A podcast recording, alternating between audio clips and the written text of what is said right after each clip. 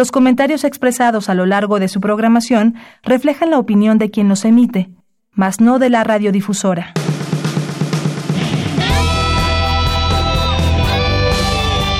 Prisma RU. Relatamos al mundo.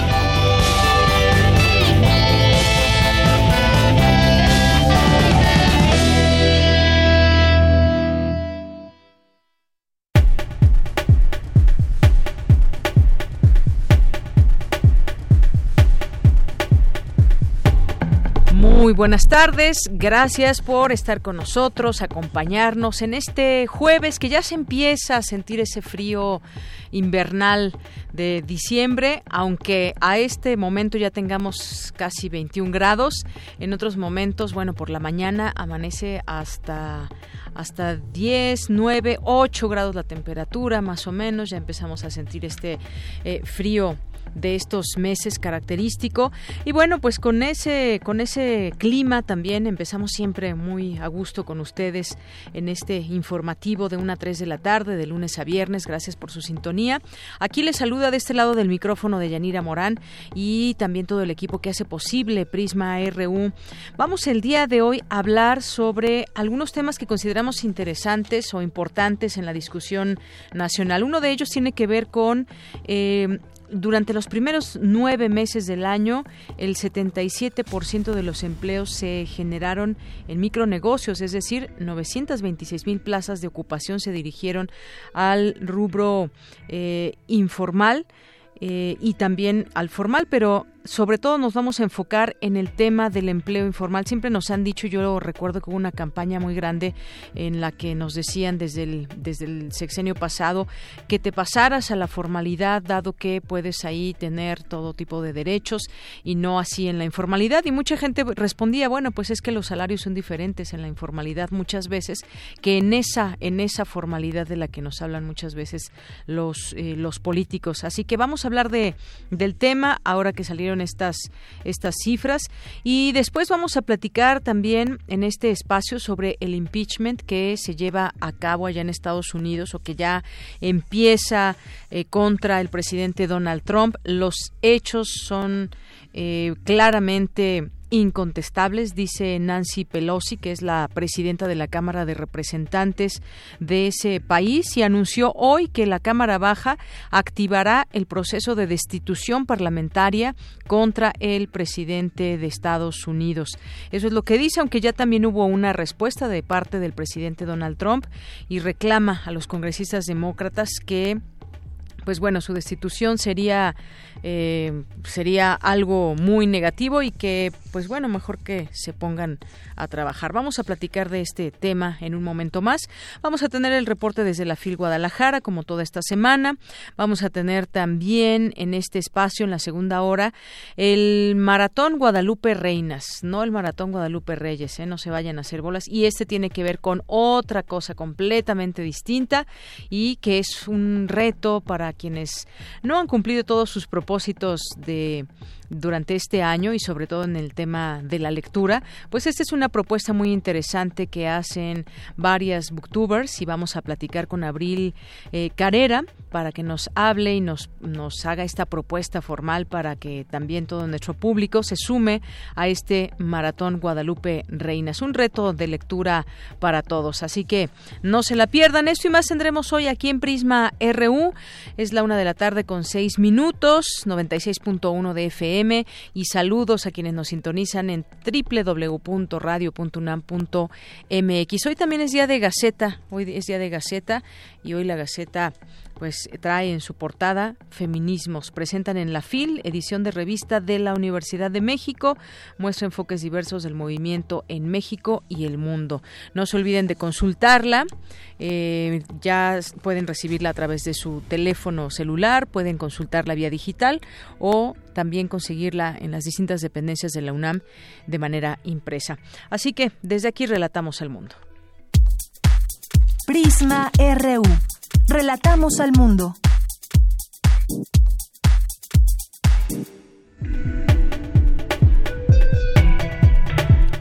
Una de la tarde con siete minutos. En resumen, y en los temas universitarios, hoy jueves 5 de diciembre, el rector de la UNAM, Enrique Graue, ratificó a Jorge Volpi como coordinador de difusión cultural. Le tendremos los detalles. Advierten especialistas de la UNAM los peligros de no tomar acciones para combatir el cambio climático. En un momento le tendremos también todos los detalles. Denuncian protocolo para erradicar la violencia de género. Anuncian, anuncian protocolo ahora eh, para erradicar la violencia de género, pero ahora en el Instituto Politécnico Nacional. Concepción Compani Compani, Diego Valadez Ríos y María Esperanza Martínez Romero, investigadores de la UNAM, son acreedores a los Premios Nacionales de Ciencias y de Artes y Literatura 2019. En los temas nacionales, luego de que Cuauhtémoc Cárdenas advirtió de una izquierda ausente y un posible sexenio perdido, el presidente Andrés Manuel López Obrador defendió la cuarta transformación que encabeza su gobierno bueno, me quedé con el título de Cuauhtémoc Cárdenas. Antes siempre se anunciaba el líder moral del PRD. Ahora, bueno, pues solamente Cuauhtémoc Cárdenas, que, se sigue manteniendo tal vez con una sana distancia de la política o de algunos algún personaje en particular. Y bueno, es, es su punto de vista, esto que ve en la izquierda, una izquierda ausente, es lo que dice. Y bueno, pues ya hay la respuesta que mencionábamos del presidente López Obrador. Colima, Baja California, Chihuahua, Morelos y Guanajuato encabezan la lista de estados con las tasas de homicidio doloso más altas del país, según cifras oficiales. El gobierno federal informó que más de 11.900 trabajadoras del hogar se han afiliado al IMSS como parte del programa piloto. En noviembre, el indicador de confianza del consumidor cayó por segundo mes al hilo, al retroceder .37 puntos y ubicarse en 43.53 puntos, reportó el INEGI. El fiscal general de Estados Unidos, William Barr, arribó a Palacio Nacional para reunirse con integrantes del gobierno federal.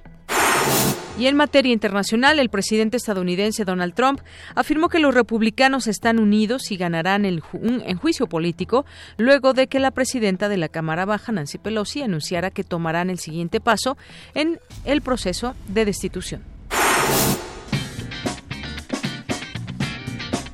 Hoy en la UNAM, ¿qué hacer y a dónde ir? El antiguo Colegio de San Ildefonso te invita a visitar la exposición Árbol de Huesos del artista Sandra Pani, que reúne más de 80 dibujos y pinturas producidos entre 1998 y 2019, hechos con materiales como radiografías, papel, lino, hoja de oro y madera, además de objetos como piedras, huesos, conchas y plumas. Esta muestra se encuentra disponible en el antiguo Colegio de San Ildefonso. La entrada es libre. La Casa de las Humanidades te invita a la presentación del libro Estrategias de Comunicación Presidencial en México, 1994-2018, coordinado por la maestra en política comparada, Yolanda Meyenberg. La cita es hoy a las 18 horas en el auditorio de la Casa de las Humanidades, ubicada en calle Presidente Carranza número 162, en Coyoacán. Como parte de la edición número 67 de la Muestra Internacional de Cine, se proyectará el largometraje Reina de Corazones, lo que inicia como un melodrama familiar acerca de las pequeñas fracturas en un largo matrimonio, donde la vida laboral y el distanciamiento íntimo provocan el inminente enfriamiento de la relación amorosa, se convierte en un palpitante romance casi incestuoso entre una madrastra y el hijo de su marido. Esta cinta nos enfrenta a las implicaciones morales que trae consigo la transgresión de tabús y hace especial énfasis en lo que sucede cuando alguien cae en la provocación de actuar bajo la intoxicante influencia del deseo y la pasión. La función será hoy a las 19 horas en la sala José Revueltas del Centro Cultural Universitario. La admisión general es de 40 pesos.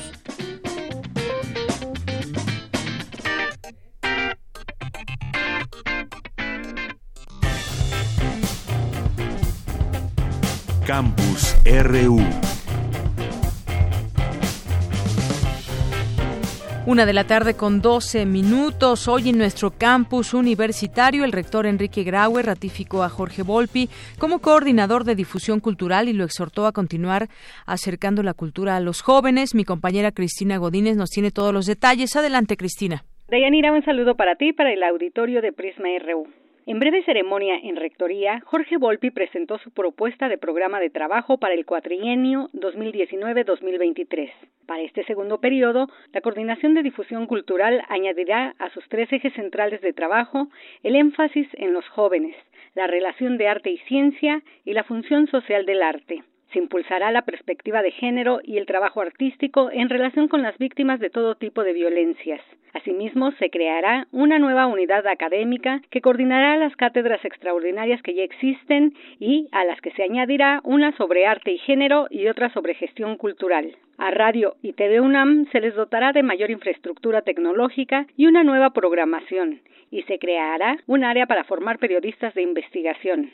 También se desarrollará el programa Vindictas que, en todas las áreas artísticas, revisará el canon para destacar la labor de las mujeres a lo largo del siglo XX que han sido injustamente olvidadas. Puntos Cultura iniciará una segunda etapa en la que se incorporarán al sistema todas las escuelas, facultades e institutos. A través del arte se dará vida al proyecto México 500, que durante los próximos años reflexionará sobre el medio milenio de la caída de México Tenochtitlan y sus consecuencias hasta nuestros días. Se crearán dos nuevas compañías de jóvenes con el modelo de la Orquesta Juvenil Universitaria Eduardo Mata, la Academia de Música Antigua y la Compañía Juvenil de Danza Contemporánea un ensamble de música contemporánea y un proyecto teatral con estudiantes de la Facultad de Filosofía y Letras y del Centro Universitario de Teatro. La coordinación pondrá mayor énfasis en la lectura y se crearán nuevas colecciones en la Dirección General de Publicaciones y Fomento Editorial. Por último, habrá mayor colaboración con los campus que están fuera de la Ciudad de México, además de que se avanzará en las plataformas digitales que ya se tienen. Deyanira, este es mi reporte. Buenas tardes. Gracias, Cristina. Muy buenas tardes. Bueno, pues ahí está ratificación y algunas propuestas que podrán eh, venir. Y bueno, pues nos vamos ahora a más información. El cambio climático, ¿qué implicaciones tiene para México? Cuéntanos, Cindy. Buenas tardes. ¿Qué tal, Deyanira? Es un gusto saludarte. Muy buenas tardes. Durante la rueda de medios, conferencia de las Naciones Unidas sobre el cambio climático COP 2019, ¿qué implicaciones tiene para México? Celebrada en el Centro de Ciencias de la Atmósfera de la UNAM, Carlos Gay, coordinador del Programa de Investigación en Cambio Climático de la UNAM, señaló que nos encontramos 1.1 grados más calientes que el siglo XVIII y que si seguimos en este camino de no tomar acciones, estaremos a 3 grados a fin de siglo del nivel del mar que se ha observado en, estas, en esta época, que está subiendo a una tasa casi 4 milímetros por año, y esto es como un milímetro más por año de lo que se venía observando, digamos, hace unos, unos poquitos años. Muchísimos lugares se verían inundados, realmente con dos metros desaparecería esto en Tabasco, desaparecería la pues la ciudad de Villahermosa, ¿no? Entonces, son estos son estos son riesgos que dicen son de baja probabilidad, pero son de alto de muy alto impacto. Y estas probabilidades a medida que nos vamos calentando van esto de alguna forma van aumentando más y más. Por su parte, Clemente Rueda, colaborador del programa de investigación en cambio climático, refirió que este problema se ha democratizado, pues todo el planeta está en riesgo y que lo que se espera de Madrid, la reunión que se está llevando a cabo para asegurarse que los compromisos asumidos por los países se cumplan, es el libro de reglas del Acuerdo de París. Vamos a escucharlo. La preocupación en este momento es que es altamente probable que en Madrid no salga nada, porque sigue estando en los Estados Unidos Donald Trump necesitaríamos que el presidente norteamericano cambie para que esto pueda caminar un poquito. Obviamente también estamos de acuerdo en que solamente el instrumental del Acuerdo de París no es suficiente, porque lo que sabemos que es que el instrumento básico para la mitigación, que se llaman contribuciones nacionalmente determinadas, lo que ha apostado cada uno de los países de manera voluntaria a hacer con recursos propios o adicionales, que es el financiamiento internacional, no serían suficientes para llegar a estabilizar la temperatura en 1.52 también en esos estudios que fueron presentados previamente a la conferencia de las partes de París hace cuatro años, pues ya sabíamos que no íbamos a llegar. ¿Qué se está haciendo? Pues se está intentando forzar la maquinaria institucional del sistema de Naciones Unidas para poder concretar el libro de acuerdos. Este libro de, de reglas del Acuerdo de París requiere estar listo porque si no, no se va a poder instrumentar. Deyanira, cabe recordar que el día de mañana se espera una marcha por el clima en Madrid que enmarca justo esta cumbre. Hasta aquí la información. Muy buenas tardes. Gracias, Cindy. Muy buenas tardes. Bueno, pues ese tema del cambio climático que siempre, siempre es necesario hablar de él, a lo que se comprometen los países y cómo se logra. Se logra así con la gente, con quienes forman parte de todas estas acciones, pero siempre debe haber esa, esa coordinación y esa em, dirigencia por parte de los países que están preocupados y que participan, cuáles son sus objetivos y de esta manera, pues que la gente se sume, pero siempre debe haber ese liderazgo que muchas veces no se tiene y que queda solamente eh, pues en una firma o en un acuerdo de buena fe el luchar contra el cambio climático. Bien, y también les mencionábamos acerca de los académicos de la UNAM que recibirán los premios nacionales de ciencias y de artes y literatura 2019. Los recibirán el próximo lunes en Palacio Nacional y bueno, les decíamos que eh, ellos son Concepción Compani Compani, Diego Baladés y María Esperanza Que pues han destacado en estas áreas y estaremos atentos a estos eh, reconocimientos que se les hace por su labor, por su distinguida labor a lo largo de los años, cada uno en sus en sus ramas. Vamos a platicar de ello también el próximo lunes y nos vamos ahora, nos vamos ahora con Dulce García esta entrega, otra de las entregas que nos hace acerca de la apología del albur y en esta ocasión nos presenta Albur y psicoanálisis que brinda un análisis del fenómeno lingüístico del albur desde una perspectiva freudiana. Vamos a escucharla. Apología del albur. Un reportaje largo.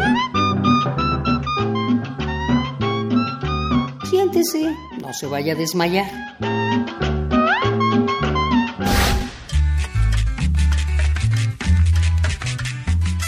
Todos los mexicanos tenemos un alburero adentro. Lo que pasa es que siempre estamos pensando en el qué nos van a decir, qué van a, opinar si tú dices, es que mi mentecita está pensando en esto. Todos pensamos lo mismo. Actuamos igual, tenemos los mismos sueños. Lo que pasa es que como hay una doble moral, ay, no, ¿cómo? No, debemos de dejar de imitar a los demás. Bien decía Lourdes Ruiz que los mexicanos traemos un alburero adentro, aunque otros traen más bien un pelado.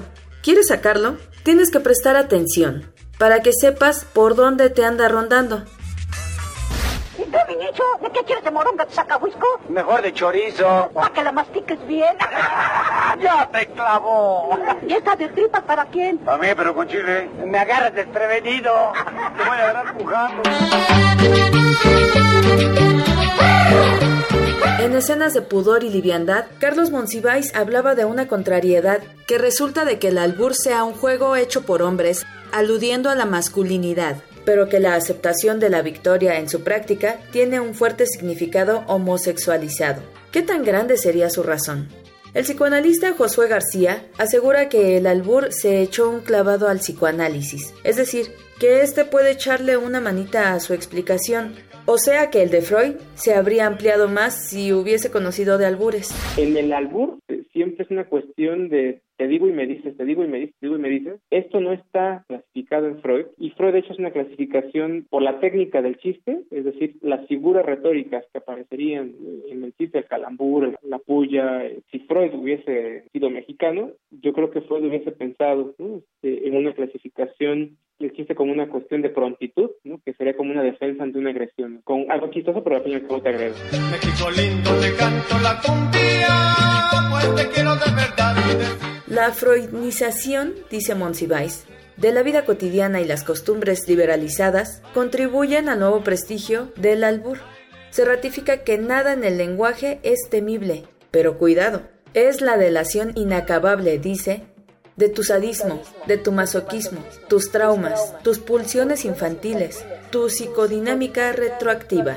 Freud también habla de la tendencia del chiste, ¿no? Sería un chiste no inocente, sino tendencioso, ¿no? Freud le va a llamar como la puya indecente que se trata de desnudar a un otro. Como a Freud no le toca esto, no está en el contexto mexicano, yo no creo que solamente nos podemos quedar como una cuestión eh, de puya indecente, de prontitud y equivocidad, porque eso nada más tiende a desnudar al otro, ¿no? Pero en el albur tiene que ver no solamente con desnudar, sino con penetrar, pero también hay albures que tienen que ver con la castración. Freud aparece que el chiste tiene que ver directamente con la producción del placer. En psicoanálisis lacaniano habría algo que va más allá del placer, un disfrute en el dolor, pero es a nivel del lenguaje.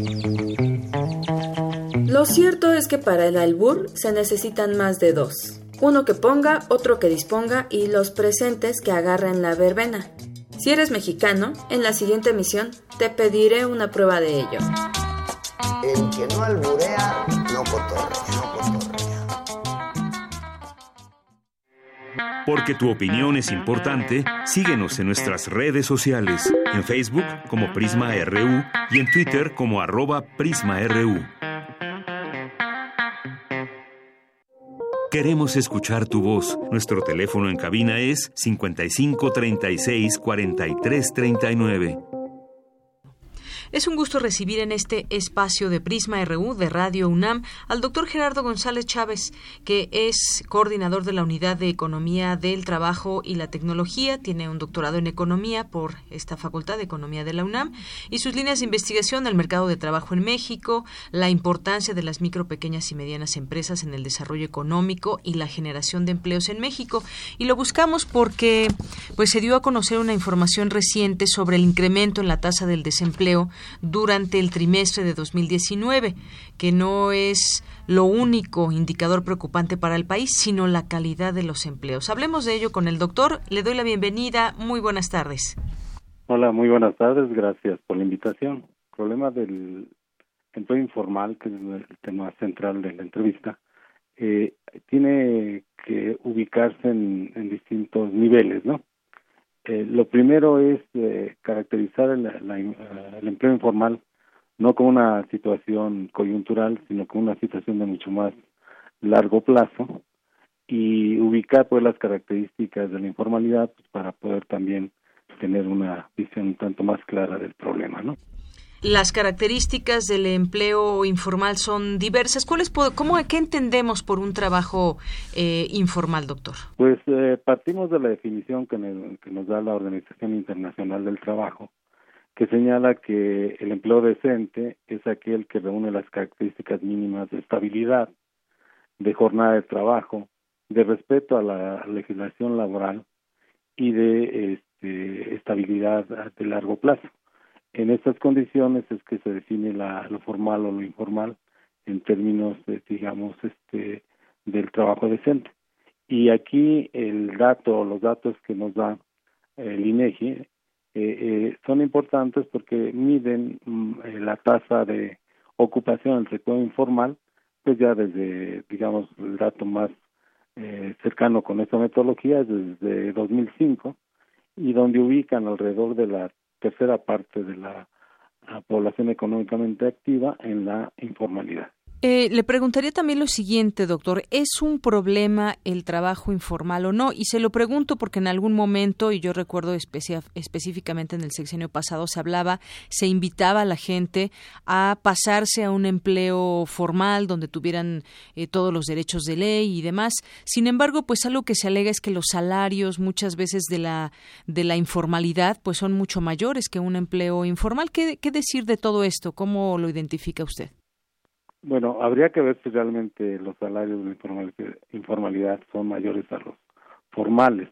El problema de la informalidad es que al no tener eh, seguridad social, eh, se tiene, que compensar de alguna manera esa falta de, de, seguridad social y se puede dar un salario mayor, aunque el problema está en que al no tener seguridad social médica, no tener, eh, digamos, este las posibilidades de jubilación, etcétera, ya en el largo plazo en realidad los salarios vienen siendo menores porque no se compensa el digamos el salario indirecto que representa el tener un, un, empleo estable y, y a largo plazo. Bien, y en este sentido me gustaría también que hablemos de los distintos tipos de, de, empleo, es decir, por ejemplo, hay mucha gente y ahora que estuvo pues también el, el, la discusión sobre el outsourcing, si se va a prohibir o no, que finalmente ya quedó congelada esta iniciativa, pero hay gente que acude a un trabajo todos los días, se nos dice que esa es una formalidad, que cumple un horario, que cumple pues distintas actividades, sin embargo no está dentro de esa, esa eh, formalidad. Eh, por una parte sí, pero digamos ya en lo que refiere legalmente no tiene ninguna formalidad. Eso también ha abierto una pues un porcentaje un porcentaje muy amplio de ese tipo de empleos los últimos años en nuestro país. Sí, creo que a, a partir de la reforma laboral del 2012 es que muchas de las actividades antes consideradas informales pasaron a la formalidad. Entonces yo no sé si recuerdan, pues hablaba mucho de la gran cantidad de empleos que se generaron en el sexenio pasado, pero lo que se decía, bueno, es que son empleos de baja calidad, bajos salarios, etcétera. Y es que eh, mucho de esto era cierto en el sentido de que la informalidad había venido creciendo paulatinamente desde el 2005 hasta la crisis del 2007 y realmente el, el tránsito que hay de muchos empleos que antes se, se consideran informales, al modificarse la al reformarse la ley federal del trabajo en 2012, quedaron como formales. Y nuevamente en esta nueva reforma laboral ya de este gobierno, pues vuelve a saltar el problema del outsourcing, que no es otra cosa más que la terciarización o la subcontratación, es decir, empresas que se dedican a, eh, digamos, a enlazar al que ofrece un trabajo con el que lo necesita. Entonces ahí hay un problema también de que al no haber un responsable directo, pues el trabajador se queda sin la posibilidad de prestaciones sociales, sin la posibilidad de recibir reparte de utilidades, etcétera. Entonces ahí ahí, ahí está, está el problema. Y lo real es también que en los últimos años, últimos 15, 20 años, eh, la mayor eh, parte de los empleos generados han sido precisamente en la informalidad. La propia OIT, Organización Internacional del Trabajo, señala que en América Latina y en México alrededor del 60% de los empleos que se han generado en los últimos años son en el ámbito de la informalidad. Y con respecto a las a las nuevas plataformas, ahí tenemos nuevamente un, problema que continúa ahora con las nuevas tecnologías, porque el, la forma de, de trabajo de, de los que prestan estos servicios, eh, sean de taxistas, sean de distribuidor de, de alimentos, sean de los call centers, etcétera, pues son muchas veces trabajadores que eh, están laborando por comisiones, pero no tienen ni la seguridad social ni las eh, prestaciones que tienen que ver con reparto de utilidades, esto que decíamos que define la informalidad. Y por último, doctor eh, Gerardo González, yo le preguntaría algo que usted mencionó al inicio, no, esto no es coyuntural, ese tema del empleo informal y esta cifra tan alta, sino que ya es una situación que se viene dando desde hace muchos años, desde hace largo plazo, y que vemos en la informalidad justamente respuestas que encuentra el trabajador, entre ellas, pues eh, quizás ese efectivo inmediato, eh, ese salario que puede ser un poco más alto con menos horas de trabajo que si estuviera en una empresa. ¿Usted qué le diría a los trabajadores que nos escuchan, que tienen quizás un trabajo informal, un trabajo formal? Eh, bueno, los formales quizás, pues bueno, es el, los que menos tienen problema, pero ¿qué le diría a todas estas personas? ¿Es mejor pasarse a la formalidad o no? Yo creo que es eh, mucho mejor trabajar en la formalidad, sobre todo en el largo plazo, ¿no? Ya que eh, esto les asegura pues tener una vejez con un ingreso que alrededor del 60% de los que actualmente laboran no lo tienen. Y la otra es que buena parte tiene que ser, eh, esas transformaciones tiene que ser impulsada precisamente por el Estado. Y creo que se van dando algunos pasos importantes. El día de hoy se ha anunciado, por ejemplo, la formalización de las actividades de los trabajadores del hogar, las y los trabajadores del hogar, en donde ya se habla de la necesidad de que sean eh, empleos formales, es decir, que estén registrados en el Seguro Social y que tengan eh, derecho a esas a las prestaciones que la Seguridad Social les otorga. Entonces yo creo que por ese lado está bien, lo mismo que en el caso de los eh, aprendices, ¿no? Que una de las ventajas también de este programa para los jóvenes es que se les incorpora a la seguridad social y ahí en caso de accidentes, etcétera, tienen ese respaldo de la seguridad social que es fundamental y que no lo tienen por más que tengan un salario un poco más elevado eh, al, en algunos sectores de la informalidad, pues en caso de siniestro, en caso de cualquier eh, contingencia, pues eh, lo que pudieran ganar como extra lo tienen que dedicar en su totalidad para cubrir estas emergencias. Y esto es eh, nuevamente temporal y en el sentido de que eh, pues las enfermedades conforme que avanza en la vida se van haciendo mucho más recurrentes, ¿no? Bien, doctor, pues mucho le agradezco estos minutos aquí en Prisma RU de Radio UNAM. Entonces, sí a la formalidad, pero son también situaciones que debe ir cambiando eh, este impulso que debe ir dando el Estado, que sea formal y que sean salarios que realmente pues puedan eh, proveer a un trabajador o a su familia de los principales gastos. Y volvemos también a un tema que sería muy importante en otro momento discutir, que es el del salario mínimo, gradualmente cuánto debe ir subiendo y de esta manera pues cerrar las brechas que ha señalado este actual gobierno. Sí, es fundamental, yo creo, y en particular ahorita con la reforma a la ley federal, con este tratado o fin del Tratado de Libre Comercio que implica también cambios importantes a la legislación y yo creo el cumplimiento es fundamental el cumplimiento de la Ley Federal del Trabajo. Muchísimas gracias al doctor Gerardo González Chávez, coordinador de la Unidad de Economía del Trabajo y la Tecnología, y tiene un doctorado en Economía por la Facultad de Economía de la UNAM. Porque tu opinión es importante, síguenos en nuestras redes sociales, en Facebook como Prisma RU y en Twitter como arroba PrismaRU. Prisma RU. Relatamos al mundo. Continuamos una de la tarde con 34 minutos. Vamos a pasar a nuestro siguiente tema, un tema que pues hemos venido dando seguimiento también, es muy importante saber qué hay del impeachment contra Trump, esta destitución, eh, este proceso de destitución parlamentaria llamado así contra el presidente Donald Trump. Hoy se da a conocer por parte de la presidenta de la Cámara de Representantes de Estados Unidos este anuncio contra el presidente presidente para eh, investigar, bueno, esas, eh, este tema donde el presidente hizo llevó a cabo supuestamente presiones a Ucrania para investigar al hijo del ex vicepresidente estadounidense Joe Biden. Hablemos de ese tema, ya está en la línea telefónica y le agradezco como siempre que nos tome esta llamada a la doctora María Cristina Rosas, es doctora en estudios latinoamericanos por la UNAM, maestra en estudios de la paz y resolución de conflictos eh, y además también pues lleva a cabo un trabajo muy interesante académico y también pues ha hecho varios libros. El más reciente esperemos aquí esperemos poder comentarlo con ella, pero por lo pronto le doy la bienvenida, eh, doctora. Muy buenas tardes. Buenas tardes, Deyanira. Un gusto platicar con usted y su auditorio. Muchas gracias, doctora. Pues, ¿cómo ve este anuncio que se hace hoy por parte de la presidenta de la Cámara de Representantes? ¿Esta vez sí iría con más fuerza o no este proceso de destitución hacia Donald Trump?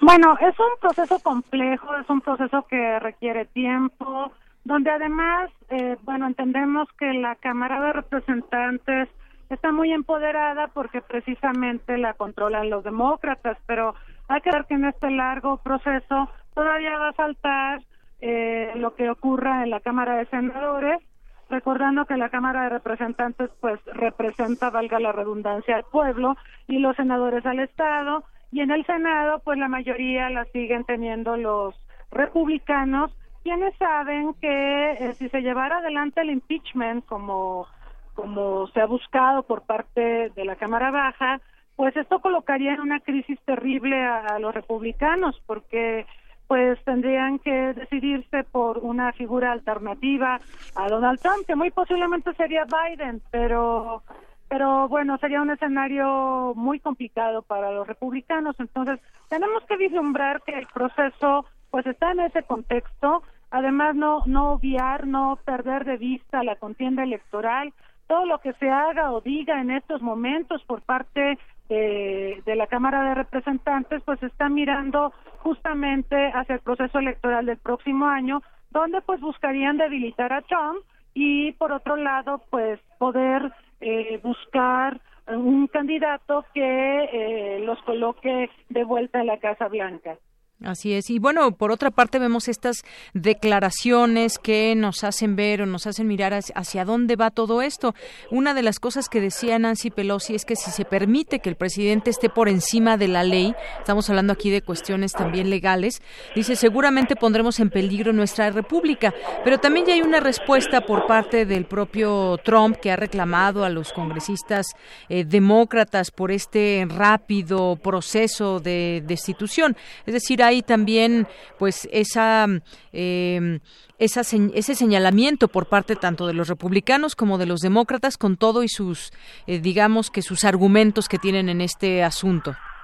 Es correcto, doña Nira, y no hay que olvidar que sigue pendiente el tema aquel del involucramiento de Rusia en el proceso electoral de 2016, tema que ahorita no se está abordando, pero que es sumamente preocupante. A mí me llama profundamente la atención la insistencia de los demócratas en torno a, cómo eh, Trump en aquella llamada telefónica le pide apoyo al presidente de Ucrania para investigar al hijo de Biden. ¿Por qué? Porque Biden es demócrata, porque Biden se perfila o se perfilaba, creo que, que no ha despuntado bien, como un posible candidato de los demócratas a la presidencia. Entonces, eso sí les dolió y ahí están poniendo el acento en el impeachment, pero a mi manera de ver, hay otras razones por las que Donald Trump también calificaría para un impeachment y creo que lo que pasó en 2016 y su vinculación con Rusia todavía no ha sido aclarado. Y hay una investigación en curso, por cierto. Así es. Y bueno, esto, como usted nos dice, es un proceso, digamos, no tan fácil. Es un proceso complejo que finalmente, pues, se resolverá ahí en la Cámara de Representantes. Habrá una votación. ¿Cómo, si podríamos adelantar quizás un poco, cómo ve usted el escenario que puede venir para los, no sé si próximos días, semanas o incluso esto tome más tiempo, doctora?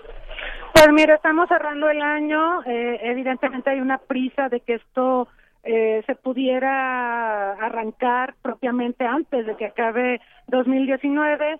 Eh, y Trump sabe que si esto se pospone por las fechas, los feriados que, que se avecinan, pues a lo mejor él puede preparar una mejor defensa y, y, y bueno, eh, yo creo que los demócratas quieren dar un golpe de oportunidad, quieren aprovechar el contexto político, de manera que si pegan ahorita, arrancaran el año que entra, pues con, mucha más fuerza. Yo siento que, que así lo están viendo. Y por el lado de Trump, pues él, apostaría más bien a que eh, no haya suficientes condiciones en la Cámara de Representantes para generar consensos ahora. Y si esto se va para el otro año, creo que se podría debilitar un poco la estrategia de los demócratas y que sin duda el siguiente año, doctora, será un año muy importante porque pues estaríamos hablando también de estas intenciones que tiene Donald Trump de reelegirse como presidente de los Estados Unidos y bueno, pues sus defensores, incluso ahí mismo en la Casa Blanca señalan que pues no ha hecho otra cosa más que liderar bien al país, que se ha fortalecido las Fuerzas Armadas, que se han fortalecido los empleos y demás. También hay muchas hay una eh, pues una sensación también de todo esto dentro de los seguidores de Donald Trump.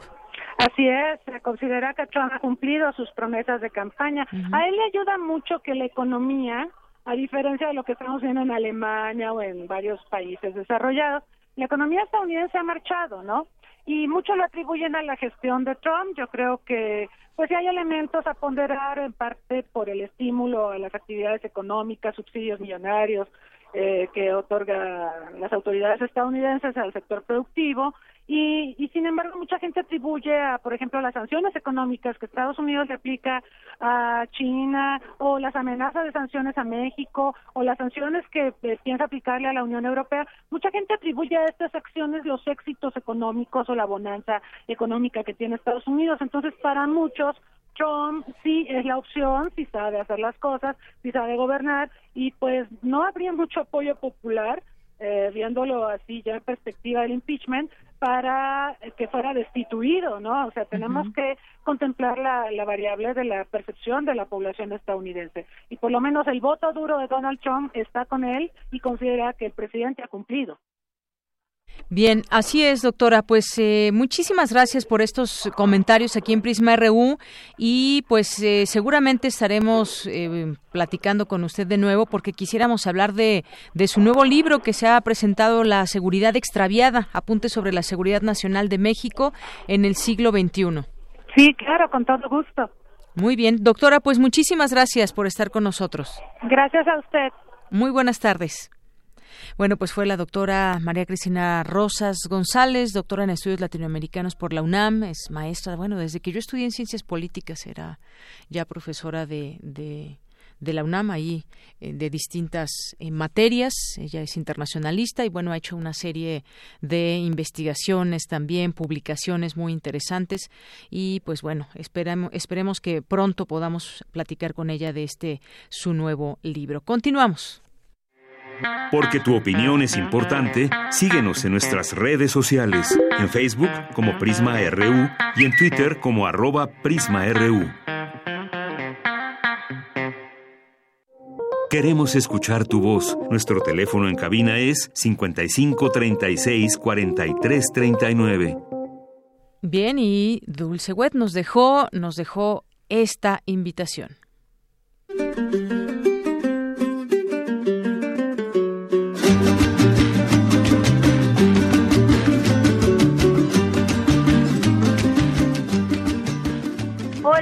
Tardes. Soy Tania Campos Tomás. ¿Cómo están? Es un gusto saludar al público melómano de este programa. Me encanta que me hayan invitado. No se mira el jabalí, el mazate se ha perdido. Los quiero invitar con mucho cariño a ver una obra de teatro que se llama Eper. Eper quiere decir fresa en húngaro es la primera de una trilogía que se llama la Trilogía del 68 que estamos presentando en el Teatro El Granero del Centro Cultural del Bosque, ahí atrás del auditorio. Esta obra es una obra que tiene que ver con la música, que es un monólogo, lo hace Paola Medina bajo la dirección de Alejandro Guerrero.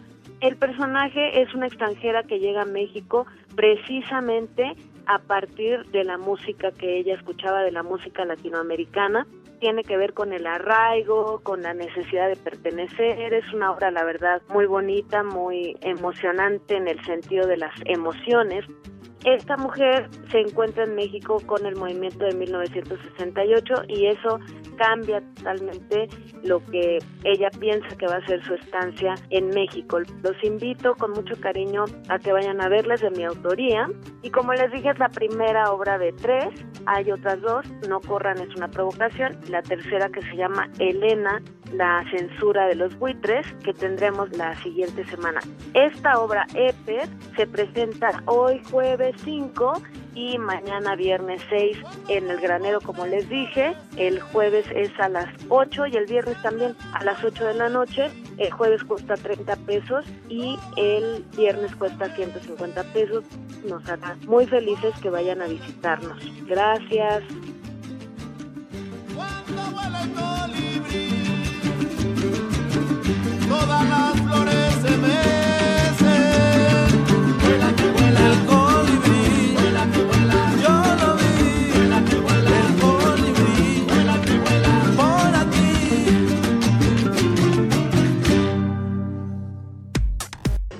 Prisma RU.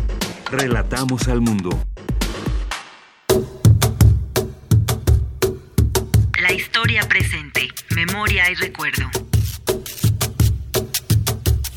Soy Eder Gallegos, historiador naval y militar. A partir de 1910, con la irrupción de la Revolución Mexicana, este segundo ejército mexicano de cuño liberal es derrotado y con la aplicación de los tratados de Teoloyuca es en 1914, cuando se disuelve este ejército federal liberal que tenía la tradición desde 1854 y que surge un tercer ejército mexicano de extracto popular. Las gavillas revolucionarias habrían de conformar el ejército que en 1937 pasaría a estar bajo la Secretaría de la Defensa Nacional, nombre nuevo que se le designó a la antigua Secretaría de Guerra y Marina. Y en 1965 se crearía el Plan DN3 en esta visión en que las Fuerzas Armadas coadyuvan no solamente a la soberanía en su defensa militar, sino al resguardo de la población civil.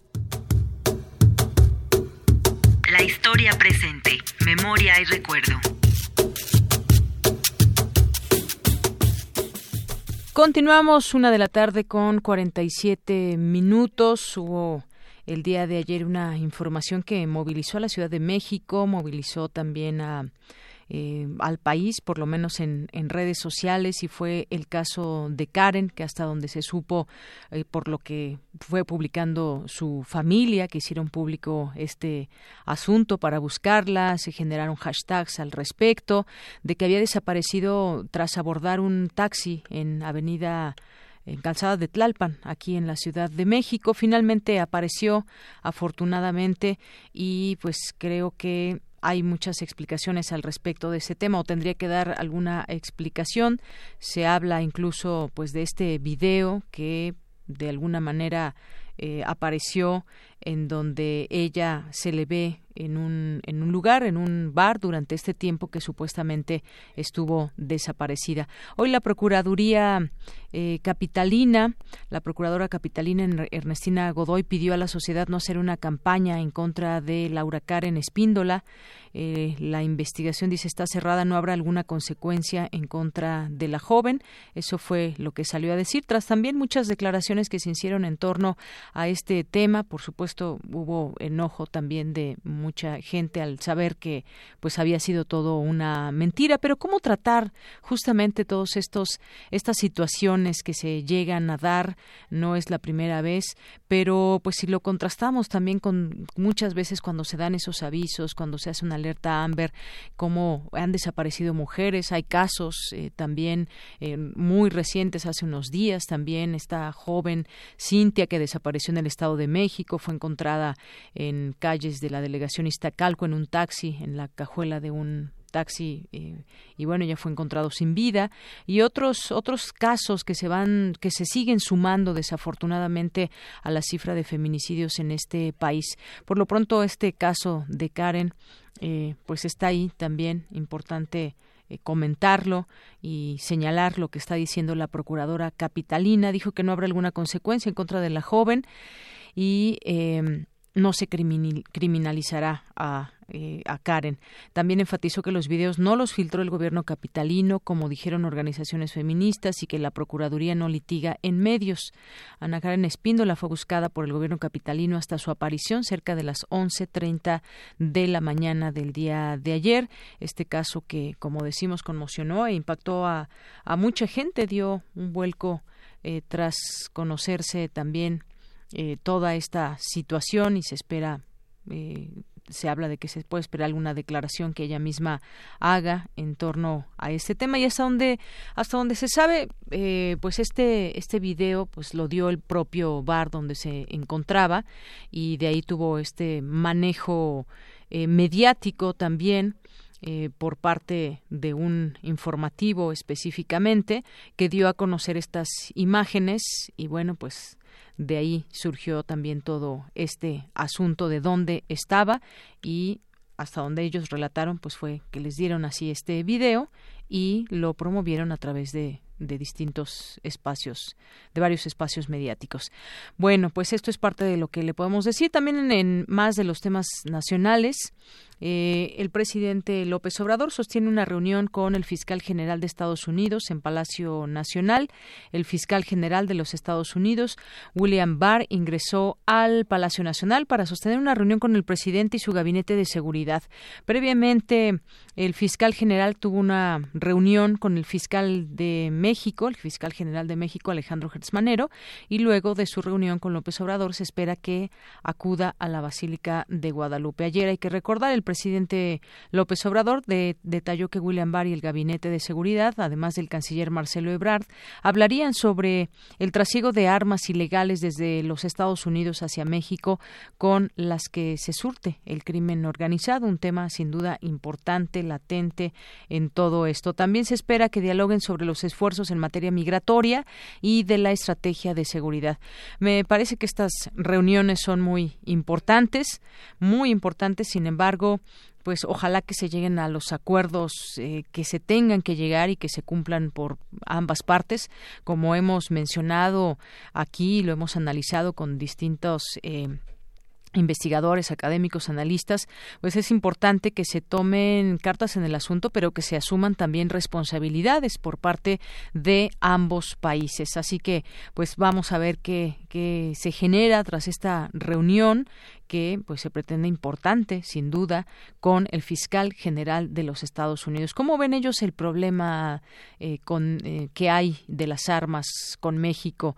Eh, reclaman por una parte el que el narcotráfico esté desafortunadamente también afectándoles a ellos, pero cuando se ponen a investigar, pues ahí justamente ahí tienen respuestas en torno al uso de armas que vienen desde Estados Unidos, de qué manera entran, se puede o no. Ya sabemos que han habido también distintas cifras que revelan cómo es que se han incautado todas estas eh, este armamento eh, del que se surte el narcotráfico, pero no es suficiente. Se han incautado muchas muchas armas, pero no ha sido suficiente para detener la manera en cómo se arman los grupos del narcotráfico en nuestro país. Un tema que no nos quepa la duda eh, tiene que ver con un trabajo que se debe, debe de hacer de manera bilateral entre los países involucrados y no solamente no solamente México sobre todo cuando hay una exigencia específica por parte de los Estados Unidos. Bueno pues esto es eh, lo que ha acontecido hasta el día de hoy y pues vamos a ver qué, qué resulta después de esto, que declaran tanto el fiscal de Estados Unidos, seguramente se abordará mañana en la conferencia de prensa matutina del presidente López Obrador. Y bueno, pues ahí por supuesto estaremos muy muy muy pendientes para para comentarlo con todos ustedes. Y bueno, había también una nota que, híjole, a ver si la encuentro por aquí. Se estaba, había una, un seguimiento que se le estaba dando al presidente, expresidente eh, Vicente Fox, el expresidente de México, y su hijo Rodrigo Fox de la Concha serían investigados por eh, por la UIF por presunta defraudación fiscal. Esto se da a conocer de fuentes de alto nivel que informaron que habría tres empresas vinculadas con el expanista y su hijo, así como el Centro Fox y la Fundación Fox. Se presume que estas empresas habrían recibido alrededor de 700 millones de pesos en un periodo de cuatro años. También trascendió que esta UIF, la Unidad de Inteligencia Financiera, ya estaría deliberando si se configura el delito de defraudación fiscal. Y bueno pues vamos a ver si esta si estos datos se pueden efectivamente consultar y saber eh, exactamente en qué términos se da esta supuesta defraudación eh, fiscal que bueno pues es negada por supuesto por el expresidente. Continuamos porque tu opinión es importante, síguenos en nuestras redes sociales, en Facebook como Prisma RU y en Twitter como arroba PrismaRU.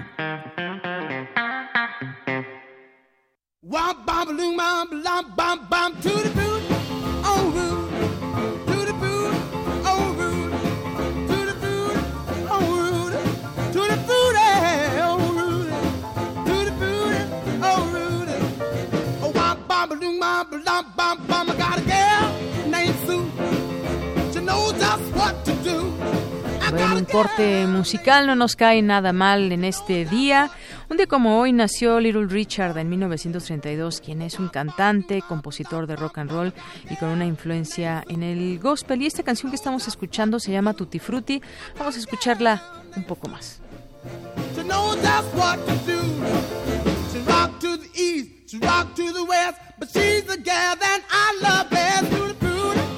I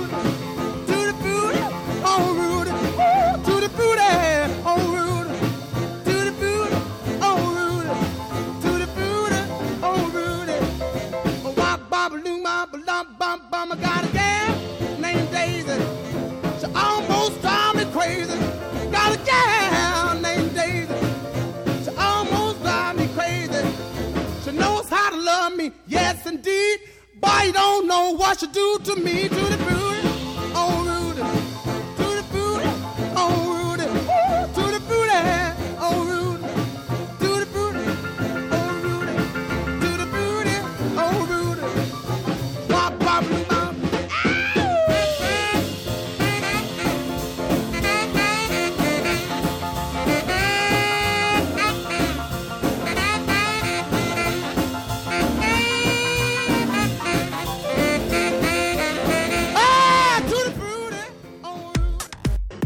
Prisma RU. Relatamos al mundo. Gaceta UNAM. Continuamos una de la tarde con 57 minutos. Ya les adelantaba la, la, portada de la Gaceta UNAM Feminismos y entre sus páginas ya en el ya en, en el la integración de esta nota. Dice, no hay un solo feminismo, sino una gran pluralidad, aristas e interpretaciones de los movimientos. La revista de la Universidad de México realiza en su número 854 un abordaje plural, argumentado y oportuno. Esta revista, nacida en 1930, casi a la par de la autonomía universitaria, es una publicación cultural la más longeva del país, forma parte integral de la vida universitaria y mantiene el espíritu de independencia eh, que le dio origen. Y bueno, pues habla justamente de este tema del feminismo. No hay un solo feminismo, sino una gran pluralidad. Sus demandas son muchas y cambian según los pueblos, cosmovisiones, clases sociales y generaciones. Sin duda, la más urgente es el derecho a vivir, manifestó Guadalupe Nettel, directora de la revista de la Universidad de México, que fue presentada en la FIL Guadalajara este año. Así que les recomendamos esta, eh, este tema en Academia, Perspectivas de Género eh, hoy en la Gaceta UNAM. En otro tema, en academia, cuenta la UNAM con la primera cámara de nube en América Latina. Se llama UNAM Modu DFT, que fue y fue construida por el grupo Interacción Micro eh, Masoescala, Mesoescala del Centro de Ciencias de la Atmósfera. Y bueno, habla de este equipo que se divide en dos partes y se utiliza para la recolección y separación de partículas de aerosol en función de su tamaño y utiliza un vidrio donde éstas se impactan. Primera cámara de nube en América Latina. En otro tema, bloquean proteínas de VIH, tratamientos antirretrovirales fundamentales contra el SIDA. La toma de fármacos bajo vigilancia médica otorga una esperanza de vida similar a la de alguien sin la infección, eh, da a conocer Leonor Huerta eh, en torno a este tema del Instituto de Investigaciones Biomédicas contra el Sistema Inmune. Y bueno, pues esta es una de las enfermedades más importantes en el mundo, tanto por el número de personas afectadas como por su carácter crónico, derivado de la falta de una cura definitiva.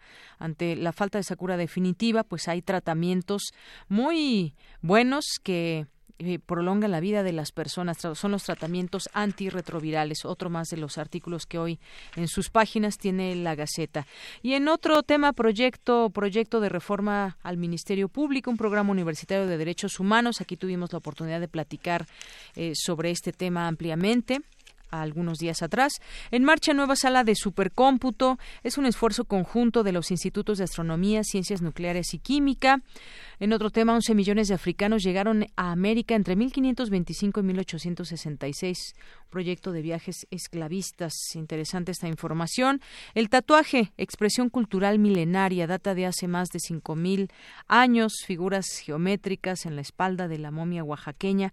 Interesante ese tema sobre el tatuaje como expresión cultural milenaria. Entrega la medalla Bellas Artes a Javier Cortés Rocha. También eh, tuvimos esta información en los espacios de Prisma RU, la ratificación de a Jorge Volpi en difusión cultural, que también viene incluida en las páginas hoy de Gaceta, gana la UNAM Reto Mundial de Ciclismo, compitieron 43 instituciones de 18 países. Y homenaje a Meite Escurdia, enriquecedora de la filosofía analítica en México. Es parte de lo que contiene hoy la Gaceta UNAM. Vamos a hacer un corte y regresamos con más aquí a Prisma RU. Queremos escuchar tu voz. Nuestro teléfono en cabina es 55 36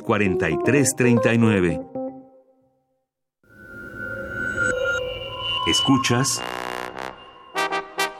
96.1 de FM. XEUN. Radio UNAM. Transmitiendo desde Adolfo Prieto 133, Colonia del Valle, en la Ciudad de México. Radio UNAM, Experiencia Sonora. El primer instrumento de la historia es una herramienta de presentación y hay que saber usarlo para transmitir el mensaje adecuado. Radio UNAM te invita a conocer los matices de tu voz y aplicarlos al discurso de tu preferencia en el taller Voz, tu voz. Taller práctico para locución, lectura e interpretación de textos literarios, impartido por Elena de Aro, martes y jueves del 4 al 28 de febrero del 2020, de las 18 a las 21 horas en las instalaciones de Radio UNAM, Adolfo Prieto 133, Colonia del Valle, cerca del Metrobús Amores. Informes e inscripciones al 5623-3272. Si conoces tu cuerpo, conoces tu voz. Si conoces tu voz, te harás conocer. Radio UNAM, Experiencia Sonora. Gracias a los que han participado en la campaña de afiliación renovando su militancia al PRD. Si aún no lo haces, la fecha límite es el 31 de diciembre. Aún hay tiempo para salvaguardar tus derechos de militante. Estamos actualizando el padrón. Para afiliarte y refrendar tu inscripción, acude a la sede del PRD más cercana. Si eres afiliado al PRD, verifica tu estatus en prd.org.mx, www.comisiondeafiliación.prd.org.mx. Realiza el trámite y evita tu baja del padrón. PRD. Hola, soy Berenice Camacho. Y yo soy Miguel Ángel Quemain. Somos conductores de Primer Movimiento, la revista cultural de Radio UNAM. Y estaremos transmitiendo desde la Feria Internacional del Libro de Guadalajara 2019. Del 2 al 6 de diciembre, de 7 a 10 de la mañana.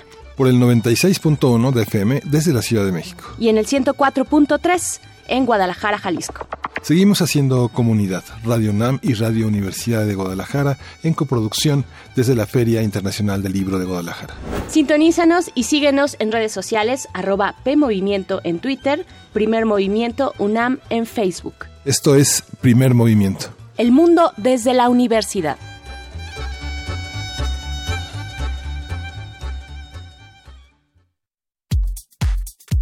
Tu opinión es muy importante. Escríbenos al correo electrónico prisma.radiounam@gmail.com.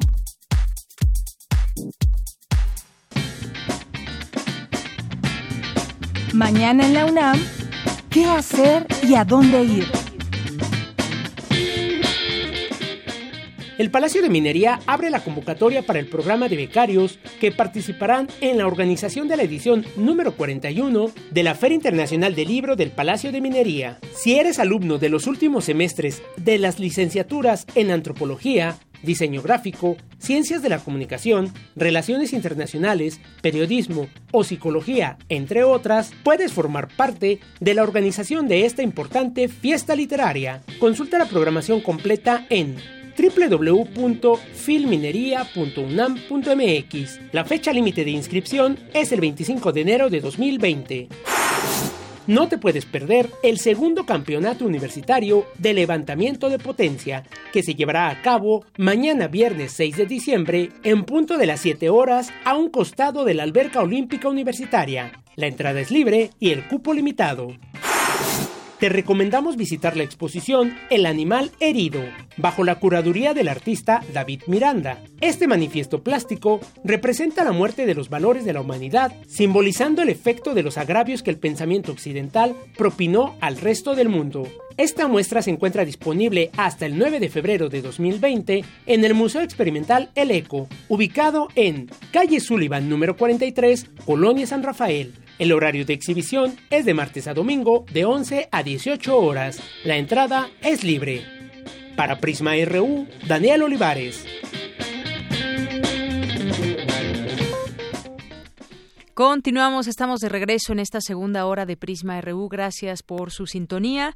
Estamos presentes en el cuadrante en el 96.1 de FM y también nos pueden sintonizar, nos pueden escuchar en nuestra página de internet www.radio.unam.mx y gracias a todas las personas que como todos los días están presentes, se hacen presentes a través de eh, nuestras redes sociales y que están ahí con su oreja atentos a esta emisión. César Soto, muchos saludos.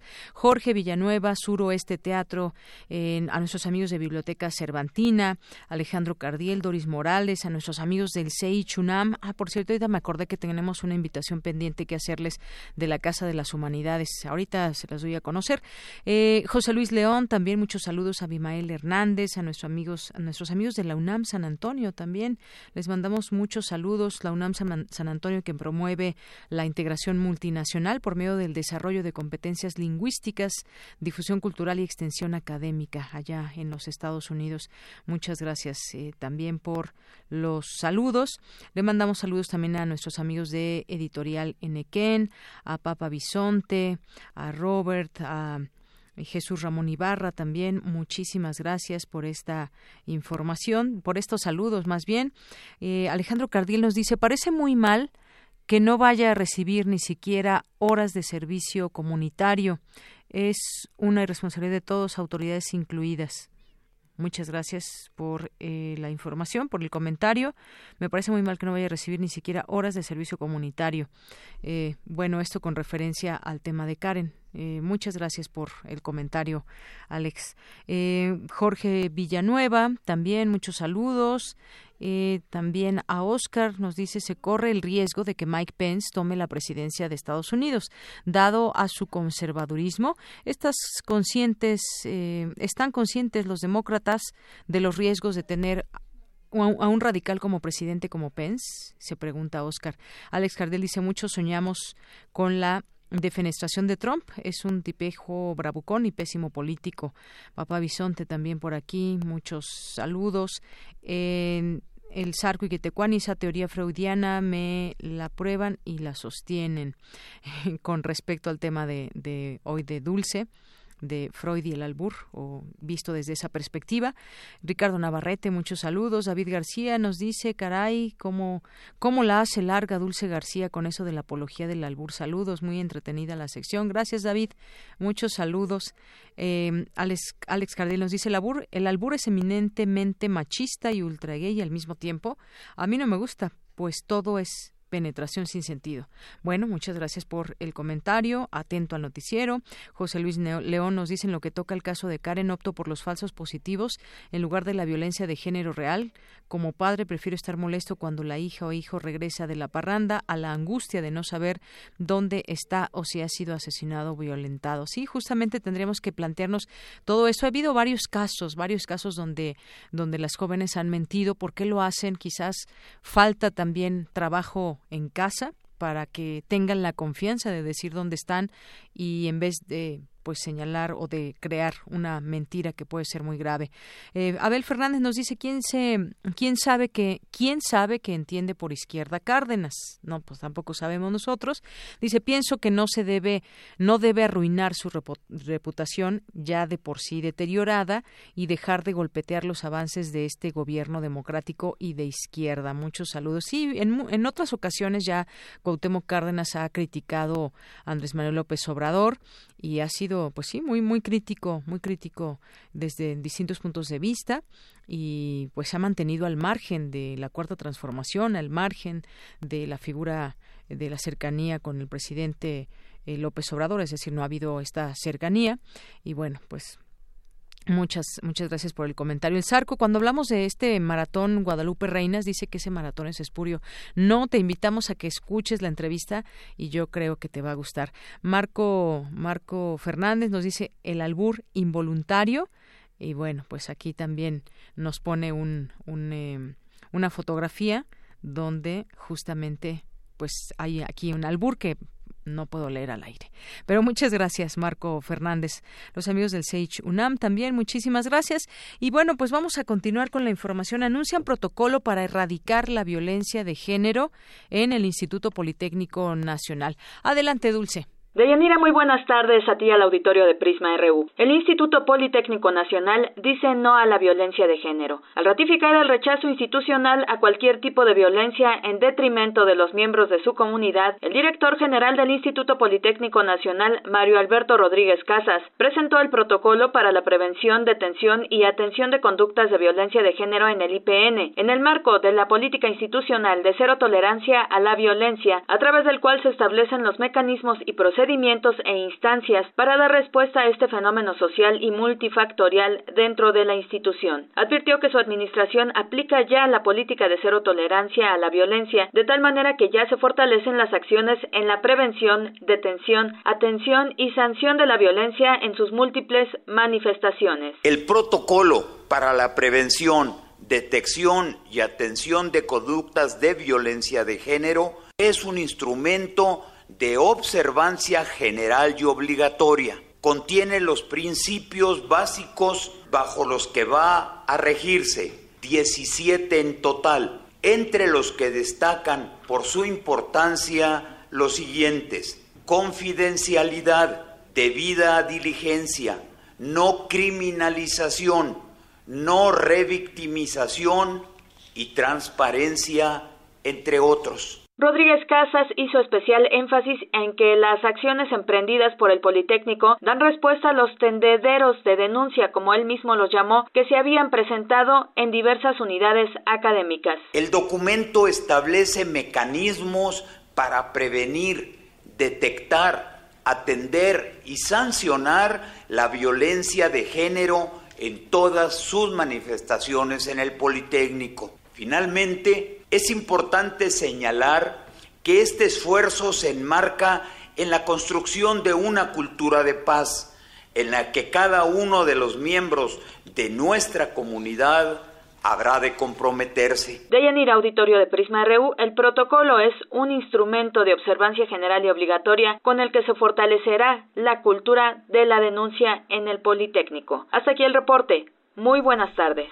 La cultura de la denuncia, gracias Dulce, Dulce García, la cultura de la denuncia también ahora que se sigan sumando distintas instituciones es muy importante, por supuesto, estos protocolos a los que a los que cada vez más lugares, más sitios eh, se están sumando para tratar de revertir estas cifras que están tan presentes en incluso entidades eh, universitarias, ese tema de género, ese tema de violencia contra las mujeres y pues pues también en el Politécnico se suman se suman a estas eh, medidas para avanzar en este tema y que quizás pues en un futuro estas cifras si bien no quizás no desaparezca por completo el problema que sería lo idóneo lo idóneo, eh, que las cifras bajen, estas denuncias que se deben hacer, que son muy importantes en los campus eh, donde se lleven a cabo estas situaciones y que cuenten y que tengan un finalmente una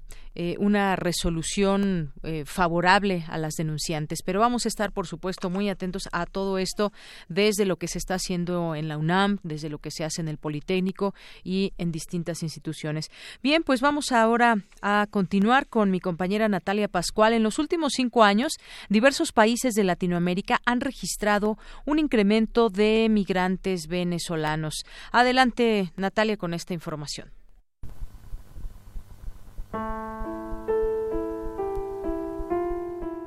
Desde los años 50 y 60, gracias al auge del petróleo, Venezuela fue de los países que más migrantes recibió. En los años 90, diversas empresas invirtieron en el país, provocando la llegada de miles de migrantes por las ventajas que ello representaba en las políticas sociales que se vieron mejoradas con la llegada de Hugo Chávez al poder en 1999 con la caída en el precio del petróleo en 2002, el país venezolano entró en una recesión económica que ocasionó que los migrantes llegados se marcharan a sus respectivos países y que los propios venezolanos buscaran un lugar en donde poder obtener mejores condiciones de vida. Todo esto unado al bloqueo económico que sufría el país. La doctora Andrea González Cornejo, profesora en el Colegio de Estudios Latinoamericanos de la UNAM, nos comenta sobre la situación que viven los migrantes venezolanos en Latinoamérica y el motivo que los ha obligado a marcharse de su país. Esta migración de los últimos años ya no es tanto la migración por razones políticas, independientemente de que tengan críticas al sistema, pero la razón principal, la razón primera, pues es sobre todo el desabasto de medicinas, de alimentos. Entonces, eso hace que se tenga un perfil muy variado de situación económica y dependiendo de su situación económica es hacia donde se están yendo. Algunos factores que han intervenido en la decisión de la población venezolana a irse han sido la inestabilidad política, la hiperinflación, la crisis económica y el desabastecimiento de productos básicos que han provocado uno de los mayores desplazamientos humanos en América Latina. Mucho de la economía venezolana se basaba en este asunto del petróleo, pero no se fue generando suficiente infraestructura. Cuando hay este empleo para la venta, se van quedando sin recursos y sin su fuente de ingresos principal y casi la única que tenían. Toda la economía se viene abajo. Según cifras de la Organización Internacional para las Migraciones de la ONU, cerca del 16.3% de los venezolanos vive hoy fuera de su país. En América Latina se concentra el 88% de la migración. La doctora Cornejo nos dice, como Colombia. Gente de clase media, media baja. Había mucha gente que estaba en Ecuador, pero en Ecuador también se han presentado, igual que en Colombia, varios episodios de xenofobia, pero además está siendo complicado que la gente tenga trabajo. Y otro sector, que es clase media y media alta, está viniendo a México de manera muy importante. Colombia, Perú, Ecuador y Brasil encabezan la lista de los países que han acogido a decenas de miles de venezolanos, pero las autoridades de estos países están empezando a restringir el acceso a sus fronteras. En el caso de Ecuador estaba esta ley que planteaba que no había ningún tipo de restricción para personas migrantes que llegaran a Ecuador, después cambian la ley y ya no hay esta apertura de las fronteras. En el caso de México, pues la verdad es que en materia de derechos humanos tenemos muchísimos pendientes. En el gobierno actual, la política ahora es detención y deportación. Eso responde a toda la presión de Estados Unidos. Las grandes migraciones siempre van acompañadas de diversas dificultades como presión sobre el mercado laboral de los países receptores que se refleja en una caída en los salarios, aunque también tienden puntos a favor como la reducción de la inflación. Finalmente, la coordinadora del seminario Procesos Migratorios en América Latina nos menciona. Hay mucho esta idea de que las personas migrantes van a llegar a quitar los trabajos, a quitar los servicios, a quitar la vivienda, la salud, etcétera. La regla baja es que las personas migrantes en cualquier lugar en que estén van a hacer los trabajos que nadie más quiere hacer. Creo que es importante que vayamos desmitificando esta idea de que las personas migrantes quitan trabajo. La migración de los venezolanos pone en evidencia las carencias estructurales que sufren los gobiernos latinoamericanos en cuestión de políticas sociales, así como la inestabilidad que presentan sus economías ante los grandes desplazamientos humanos. Para Prisma RU, Natalia Pascual. Porque tu opinión es importante, síguenos en nuestras redes sociales, en Facebook como Prisma RU y en Twitter como arroba PrismaRU. Bien, continuamos dos de la tarde con 19 minutos. Vámonos a las breves internacionales con Ruth Salazar. Internacional RU. Francia vive este jueves una jornada de huelga general contra la reforma del sistema de pensiones impulsada por el presidente Emmanuel Macron, que afecta a diversos servicios del país, incluyendo trenes, aviones, escuelas y hospitales. En toda Francia hay previstas 245 manifestaciones. En París han sido movilizados 6.000 policías en previsión de posibles disturbios. El alto representante para la política exterior de la Unión Europea, Josep Borrell, reclamó este miércoles mucha más atención de la Unión Europea hacia una América Latina incendiada, donde se mezclan conflictos étnicos, sociales y políticos, ante los que Europa no puede permanecer indiferente. En España, el próximo martes, el rey Felipe VI iniciará la ronda de consultas con los partidos para después decidir si otorga al presidente en funciones, Pedro Sánchez, el encargo de presentarse a la investidura antes de la temporada navideña.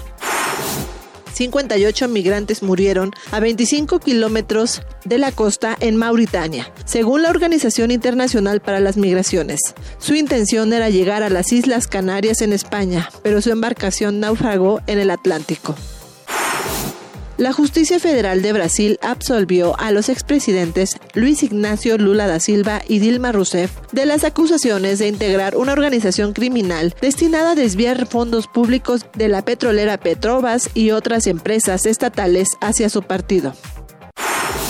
Los gobiernos de 14 de los 18 países del Tratado Interamericano de Asistencia Recíproca anunciaron que intensificarán la persecución de 29 funcionarios de la cúpula gobernante de Venezuela encabezada por el presidente Nicolás Maduro por los delitos de narcotráfico, lavado de activos, terrorismo, corrupción y violación de derechos humanos. Relatamos al mundo. Relatamos al mundo. Dos de la tarde con 21 minutos. Al inicio les decíamos que les hablaríamos del Maratón Guadalupe Reinas, un reto de lectura para todos y ya está en la línea telefónica. Le agradezco mucho nos tome esta llamada a Abril Carrera, que es booktuber. La pueden encontrar así como Abril Carrera y pues ahí pueden escuchar todo lo que nos dice al respecto de los libros, los eh, distintos libros que va recomendando, las reseñas que hace. La pueden seguir también por Twitter en Abril G. Carrera. ¿Qué tal, Abril? ¿Cómo estás? Muy buenas tardes.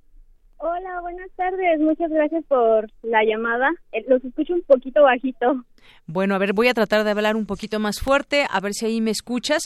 Oye, pues Sí, te, te llamamos porque queremos que nos invites y nos platiques acerca de este Maratón Guadalupe Reinas. Claro, eh, nosotras somos un colectivo de 13 morras que nos conocimos gracias a hacer videos en internet sobre libros. Somos booktubers y nuestra colectiva nació hace casi cuatro años. El 6 de enero celebramos los cuatro años con el fin de visibilizar la literatura escrita por mujeres. Entonces, eh, cada fin de año, desde, esta es la tercera edición, organizamos este maratón que consiste en leer 10 libros escritos por mujeres del 12 de diciembre al 6 de enero, que en México pues los tenemos súper bien ubicado ese periodo como el Guadalupe Reyes, solo que nosotras quisimos darle otro giro y decir el Guadalupe Reina, con el pretexto justo de acercarnos más a la literatura de autoras. Hay retos, hay regalos y es pasarla muy bien y conocer muchas más autoras. Así es. Bueno, todas ustedes además tienen su canal de YouTube, pueden encontrar ahí las distintas reseñas de libros que hacen, sobre todo de, de escritoras, y me parece a mí muy interesante esta propuesta, esta iniciativa que ustedes hacen y que, pues bueno, pretende que hacer que muchas personas lean ese están invitados todos, las personas que quieran participar en ello y quizás que también ahí hagan sus comentarios a través de redes sociales en torno a este eh, a esta iniciativa, que vean las reseñas que nos presentan las booktubers, también hay una blogger entre entre ustedes. Y nos Sí. decías que ya es la tercera edición, ¿cómo cómo se relaciona, cómo qué han visto en las redes, qué tanto ha tenido eh, pues eh, qué tanto jale ha tenido esta iniciativa que ustedes han han ya iniciado? Sí, pues estamos muy contentas porque la respuesta ha sido más que positiva. Desde, la primer, desde el primer año que lanzamos el reto no pensamos que iba a tener tanta repercusión, pero lo cierto es que si tú le preguntas a cualquier persona que le guste leer sobre sus li- libros favoritos escritos por mujeres, lo piensan un poquito más que darte de inmediato títulos escritos por hombres, ¿no? Nosotras siempre defendemos que hace falta eh, acercarnos más a la literatura de mujeres y eso no quiere decir que dejemos de leer libros escritos por hombres, pero basta con hacer este simple ejercicio de analizar tus últimas, no sé, 10 lecturas y veas cuántas de esas lecturas que realizaste o cuántos libros de tu librero son realmente de, de mujeres, ¿no? Entonces creo que gracias a esa perspectiva es que el reto ha tenido muchísima eh, emoción y participación de las personas y para ya esta tercera edición la verdad es que esperamos superar las cifras del año pasado. Muy bien. Bueno, pues este maratón Guadalupe Reinas eh, se trata de elegir uno o varios tópicos de una lista que dan, porque este año está orientada a la diversidad fe- eh, geográfica. Son 10 opciones. Se puede escoger un libro o varios dependiendo, pues, del tiempo que cada quien disponga para para leer. Pero me gustaría que nos platiques de las consignas de lectura de este año. Sí, fue muy emocionante elegirlas. Nosotras, eh, pues todas vivimos en distintas partes de la República, entonces nos tenemos que conectar vía virtual. Y en esa junta virtual empezamos a arrojar nuestras ideas y, por ejemplo, en las consignas este año pusimos libro escrito bajo un seudónimo porque se sabe eh, que muchos libros escritos bajo seudónimo en realidad fueron escritos por mujeres, pero que no quisieron poner su nombre por el hecho de que pues no las mujeres en la literatura han tenido que ganarse a pulso su nombre, ¿no? Entonces, pues está Marichel y están las hermanas Bronte, dijimos, esta es una consigna necesaria. También pusimos otra consigna que es lee un libro escrito por una mujer que se haya publicado el año en que naciste y fue toda una revelación porque parece una consigna súper sencilla, pero tú te vas a Google y tecleas lo, eh, ahí en, el- en la barra de Sí. buscador libros de- que se publicaron el año en que naciste y te van a salir un montón de listas, pero de escritores varones. Entonces ya se armó la iniciativa ahí en Twitter y también ya hay listas disponibles que ustedes pueden rastrear utilizando el hashtag Guadalupe Reinas 2019 y todas las chicas que están participando y chicos también porque en realidad es una invitación abierta a todo público están compartiendo sus recomendaciones y todo en, en nuestras redes. Así es. Bueno, pues ahí está esta iniciativa que desde aquí también pues invitamos a todas las personas que se quieran sumar. Un libro de tu, de tu país de origen, por ejemplo. Autores buscar primordialmente mujeres, como bien nos decía. Libro de un país que quieras visitar, por ejemplo. Eh, oh, bueno, esas, perdón, esas consignas que mencionas son, del, año pasado, reto del año pasado.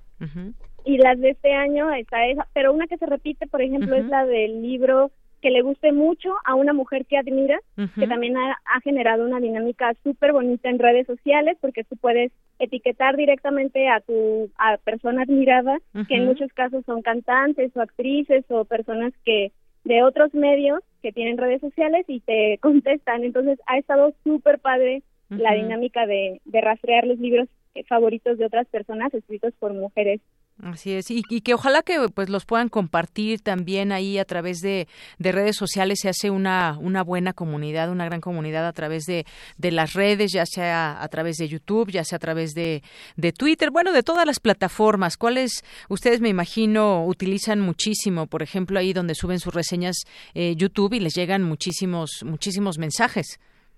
Sí, efectivamente, las redes sociales han sido nuestra principal fuente de difusión entonces nos encuentran en Twitter, en Instagram, en Facebook con el arroba eh, libros de cuatro tipos.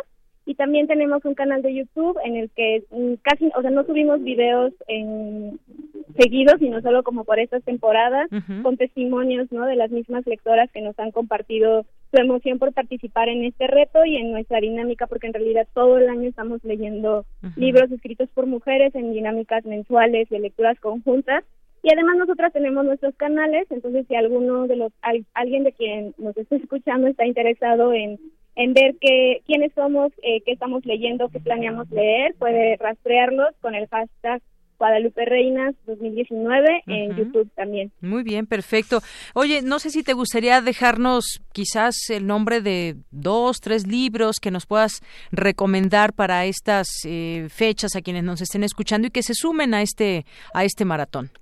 Claro que sí, de hecho justo veníamos platicando hace rato con nuestras con las chicas porque estamos algunas aquí en la FIL Guadalajara que hubo mucho ruido en redes por el caso de Karen Espíndola, ¿no? Que se le atacó mucho porque eh, estaba bien. Y en torno a ese tema está muy presente el libro La fosa de agua de Lidia Carrión, esta periodista mexicana que em, documenta más de 10 casos de feminicidio de cuerpos de chicas adolescentes que aparecieron en el Río de los Remedios y alrededores, allá en el Estado de México, que es el número uno en feminicidios y consideramos súper importante leer eh, pues esta investigación periodística que, que dimensiona muy bien lo que está ocurriendo y por qué es importante acercarse a, a estos temas. Eso se los recomendamos. También le eh, puedo aprovechar recomendarles a Marta Riva Palacio, que es una autora favorita del colectivo, que también tiene poesía, tiene cuentos y también tiene un libro que se llama Frecuencia Júpiter, que igual es una novela juvenil que aborda también el tema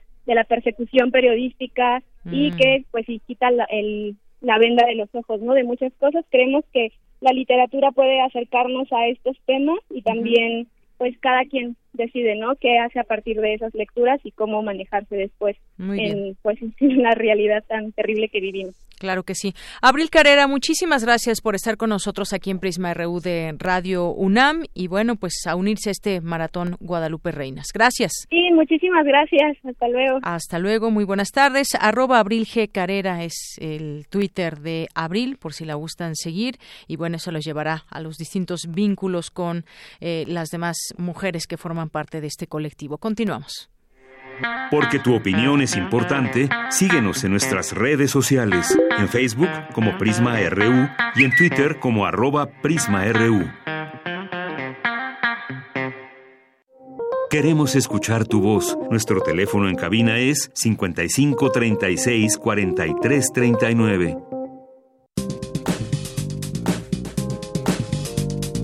Cultura RU. Y nos enlazamos hasta la FIL Guadalajara el día de hoy con Miguel Ángel Quemain. Ustedes lo conocen y lo han estado escuchando a lo largo de esta semana en primer movimiento desde allá que se está transmitiendo el programa. Te saludo con mucho gusto, Miguel Ángel. Muy buenas tardes. Hola, Deyanira. Buenas tardes. Eh, hacer una, una, reflexión sobre lo que hace de la feria en estos, en estos últimos días. Como sabes, es una feria que tiene como eh, varios premios, eh, varios reconocimientos a los escritores mexicanos, tanto en la literatura infantil como en el periodismo cultural. En el periodismo cultural ha sido relevante la elección de la persona premiada, que es Adriana Malvido, es una periodista que desde hace mucho tiempo, sobre todo en el periódico La Jornada, se ha dedicado a hacer reportajes de largo aliento y después muy concentrada en la investigación cultural, fundamentalmente en la de las artes plásticas. Es un reconocimiento, un ejercicio que cada vez eh, se extiende, se reduce en, las planas de los periódicos, donde fundamentalmente lo que importa es el dinero, los anuncios y es poco poco interés en los medios culturales que poco a poco han ido tomando cada vez más carta de naturalización en las redes sociales, en el ámbito digital, ¿no? en las propias páginas de las instituciones culturales que han desarrollado también una manera de hacer periodismo. Como sabíamos y como habrá reportado Tamara Quirós a lo largo de la semana, una de las figuras principales fue, una de las figuras principales en la literatura fue David Huerta. David Huerta tuvo el premio Phil de literatura en lengua romance en 2019. Eso tiene varios significados porque David eh, formó parte de un eh, penoso reportaje que hizo la agencia Notimex para señalar que había una serie de escritores que siempre habían gozado de becas y de ciertas formas de parasitismo. Y bueno, la trayectoria, la presencia de David Huerta muestra que pues es todo lo contrario, lo que tenemos es un autor prolífico con eh, cerca de 30 libros publicados, prácticamente una bibliografía que está llena, llena de hallazgos y que a esta, en este momento de su vida, pues él nació en 1949, es un poeta que realmente tiene una enorme trayectoria en nuestra lengua y que ha sido traducido a múltiples a múltiples idiomas y que tiene una página, una, una, una presencia en la literatura internacional pues muy relevante, ¿no? Quien, quien no recordará Incurable, que se editó en 1987 y lo editó la editorial era en 1999, hasta llegar a estos poemas que ahora la Universidad Autónoma de Querétaro edita bajo el título de los instrumentos de la pasión y que representa también un punto un punto de revisión de la obra de Huerta muy importante. Como sabes también, la ciencia tiene un papel muy importante, es un, es un papel eh, relevante en la Expo Guadalajara porque eh, normalmente el CONACYT que reúne a una gran cantidad de científicos abonados a sus a sus becas, a sus apoyos, eh, reunía y, patrocinaba gran parte de la feria. Ahora ha cambiado el panorama, la UNAM tiene un papel muy relevante, la Universidad Autónoma Metropolitana, el Instituto Politécnico Nacional, y bueno, de, todas maneras hay una serie de actividades que CONACYT conserva todos los días desde el inicio de la feria hasta el final, que son actividades, por ejemplo, hoy día, el día de hoy, bueno, está el tema de los científicos de los que no te hablarán, están los centros con con un taller de armado de calzado y voces de cartulina, pero también tienen teatro infantil, hay eh, proyectos de, colaboración con la Colegio de la Frontera Norte que presentan como eh, la gobernanza, los gobiernos locales y la sociedad en las fronteras de América del Norte y Sur. En fin, la presencia de la ciencia también tiene muy fuertes divulgadores, como por ejemplo la, la presencia en la, en la film de Tava Newman y de Guillermo Trotti es un, una historia de tres personajes que hicieron posible la llegada del hombre del mundo que forma parte de las conmemoraciones en este caso FIL, FIL 2019 hace además de los 250 años del nacimiento de Alexander von Humboldt y del 150 aniversario de la tabla periódica una, un aspecto que destaca también es el pabellón en lenguas indígenas. Es un pabellón que muestra de manera también eh, interesante y profunda 68 tableros que corresponden a los pueblos indígenas que existen en nuestro país. Y en cada uno de estos hay un texto literario en una de las 364 variantes lingüísticas que, tienen, que tienen nuestras lenguas. Al interior del pabellón hay diversas salas donde se ofrecen muchas actividades en las que se conocen pues más, se profundiza en el mosaico multicultural cultural y plurilingüe de México. Hay una interacción muy, muy, muy, muy fuerte en esta, en esta, en esta parte porque hay una serie de trabajos que en una realidad aumentada con la obra del artista Julián Bonetti, que es una, una interpretación también de las imágenes, de los sonidos que crean el universo de estas lenguas. Vale mucho la pena, vale mucho la pena reproducir la experiencia en otros contextos, no sé si vaya a ocurrir, pero es una experiencia Gil que llegan eh, miles de estudiantes, como el día de hoy, que abrieron desde las 9 de la mañana a los jóvenes que ya todo el día, prácticamente las 12 horas que permanece abierta la calle, están y viniendo de diversas escuelas de la entidad.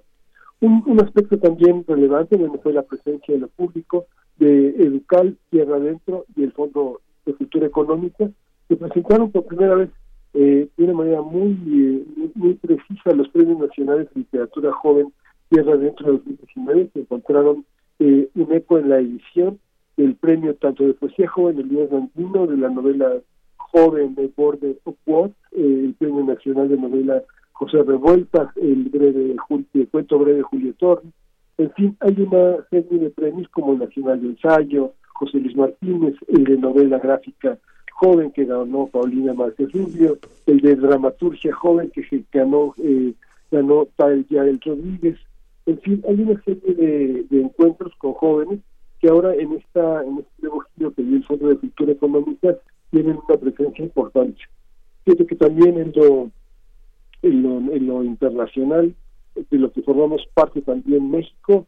Eh, hay un, proyecto que patrocinan varias editoriales latinoamericanas, entre ellas Random House, Alfaguara, este, Salvo, eh, que tiene, que hicieron un esfuerzo para hacer un mapa de las letras en la que participarán dos autores de, varios países de Latinoamérica. Es editar en todos los países la, eh, el esfuerzo editorial de unos de Chile, Argentina, Perú, Bolivia, eh, Ecuador, eh, Colombia, Venezuela, eh, para Nicaragua, El Salvador, México, para integrar una red donde los autores latinoamericanos se conozcan. Vamos a empezar con Eduardo Antonio Parra, uno de nuestros narradores más importantes, y también Eider Rodríguez, que es una de las escritoras vascas con quien te presentaré mañana en la entrevista, es una de las que forman parte también del mosaico iberoamericano. También estuvo en México y, ahora inauguran su presencia en México eh, eh, Cabaret Voltaire, que es una editorial española que se dedica a traducir a todo el, todo el ámbito francófono de una manera también interesante, que vale mucho la pena seguir. Vino Anías, ¿no? Es una de las escritoras francesas más importantes. En México llegó hace pues, prácticamente 20 años con una editorial que la olvidó, que la, que la, que que editó Pasión Simple, La Plaza, una, una serie de novelas eh, que, vale muchísimo la pena recuperar, pero que ahora con una novela que se llama La, la Mujer Congelada, La Santelé y La, la, Noche, eh, pues encabeza ahora una serie de actividades literarias sobre la francofonía en México. También está México Amin Maluf, que fue uno de los también uno de los narradores con una presencia muy fuerte entre nuestros lectores, con las cruzadas vistas por los árabes, León el Africano y las estelas de también otro de los autores de, Medio Ambiente, el libanés, que bueno, francófono, que está también entre nosotros, y bueno, por supuesto, Vargas Llosa, que sigue causando un enorme interés, eh, presenta su nueva novela, pero en general a los lectores les gusta escuchar a Vargas Llosa, eh, polémico siempre, inteligente, y bueno, con su conservadurismo y acostumbrado hablando pues de, en defensa de los aspectos más neoliberales de la, de la Latinoamérica este, política. ¿no? Y bueno, también por último eh, se presentó una encuesta, hoy esta tarde se presenta una encuesta sobre prácticas de lectura y escritura de la comunidad estudiantil de la UNAM que se llama Cuando leo, cuando escribo, que coordinó Imelda Martorell, que está eh, al frente del programa Universo de Letras, el que te hablaré mañana porque vale muchísimo la pena dar cuenta de cómo leen, cómo leemos los universitarios y cruzar las estadísticas que han presentado IBI de México, el INEGI, el, el, tema de la prueba pizza de pizza de la OCDE y bueno, aspectos que tienen que ver con también con recolecciones de la lectura de la cañón de la Cámara de la Industria Editorial, que vale mucho la pena cruzar y tener un panorama pues en lo posible de quiénes somos como lectores y a dónde vamos en vida. Pues eso es, el reporte de aquí. Muy bien, pues muchísimas gracias por todo este resumen y todos estos aspectos que nos cuentas de allá de la FIL Guadalajara. Eh, muy interesante todos estos aspectos donde, por ejemplo, pues qué papel juegan los jóvenes. Esto que nos decías, cuáles son nuestras prácticas de lectura y escritura, la ciencia, los premiados, de todo, de todo un poco en esta FIL Guadalajara, en esta edición, Miguel Ángel. Y pues mañana, mañana escucharemos de nuevo otro reporte contigo y ya nos contarás más de lo que sucede suceda el resto del día y en resumen y lo que pueda suceder ya para cerrar esta Feria Internacional del Libro. Muchísimas gracias. Gracias, Hasta luego. Muy buenas tardes. Fue Miguel Ángel Quemain, periodista, eh, conductor de Primer Movimiento. Ya lo conocen ustedes y muchas gracias por este este reporte. Bueno, antes de irme a lo que sigue, eh, quiero mandarle un saludo a Marco Fernández que nos escribe y nos dice me gusta mucho la obra de Taylor Cadwell, eh, escritora norteamericana, destaca la espléndida corriente. Eh, dice Nacional, me gusta Ángeles. Mm, Mastreta, Arráncame la vida, Laura Esquivel como agua para chocolate, de la chilena Isabel Allende, Afrodita. Muchas gracias Marco, Marco Fernández y le mandamos también un saludo a nuestros amigos de Bibliotecas UNAM que pues bueno nos comparten el calendario de préstamos y devoluciones para los días eh, que vienen próximos, que ya muchas personas empiezan a salir de vacaciones, de la escuela, del trabajo y también les había comentado tenemos pendiente esta invitación de la Casa de las eh, que nos dice que a partir del próximo sábado tendrán una actividad y bueno, pues quieren que hagamos pública esta actividad, por supuesto. Este sábado 7 de diciembre, a partir de las 10 de la mañana, se llevará a cabo el segundo Festival de Navidad que se llevará a cabo ahí en la, en la Casa de las Humanidades. El programa empieza desde las 11 de la mañana con cantos de Navidad, hay dúo de guitarras también. Eh, ya por la tarde habrá un eh, concierto de violín, habrá también eh, un concierto de música mexicana, villancicos. Si quieren ir, pues bueno, esta es una opción para que pues ya se sienta por completo este espíritu navideño. Continuamos. Relatamos al mundo. Relatamos al mundo. Cuatro grados, Lana Derkak.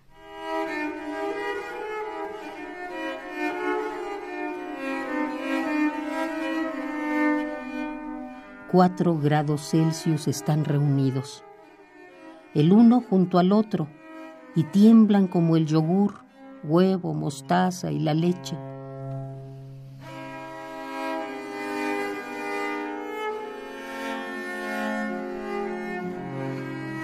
Cuatro grados Celsius están reunidos.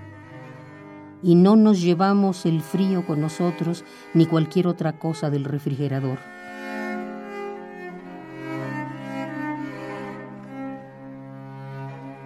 Si a Dios le gustara el léxico moderno, yo estoy segura que primero al verano y luego al otoño los declaraba un exceso tecnológico.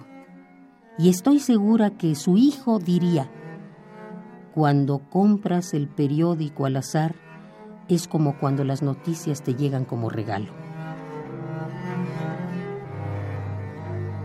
Cuando me confundo, trato en la calle de sacar de la lata a la mañana y espero la luz, como si ella fuera su primogénita, que con miedo apenas se asoma allá donde se encuentran los árboles desnudos, en la dirección www.amanecer.com.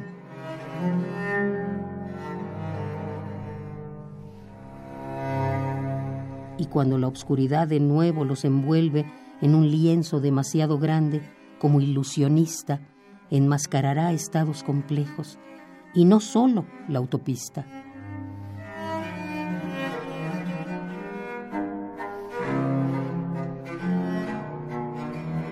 En mi ciudad doy la primera pasada al Danubio con mis ojos mientras observo el agua a través de la ventana, como si moviera la mano por el vidrio y no la muevo, como si quisiera enjuagar la tierna tez de la niebla y ella se apega más y al río y a la ventana.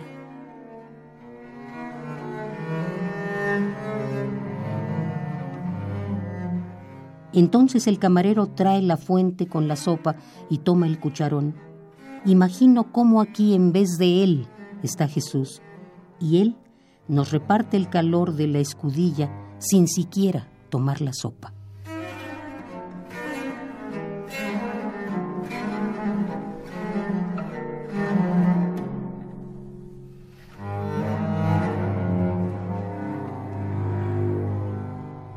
Cuatro grados.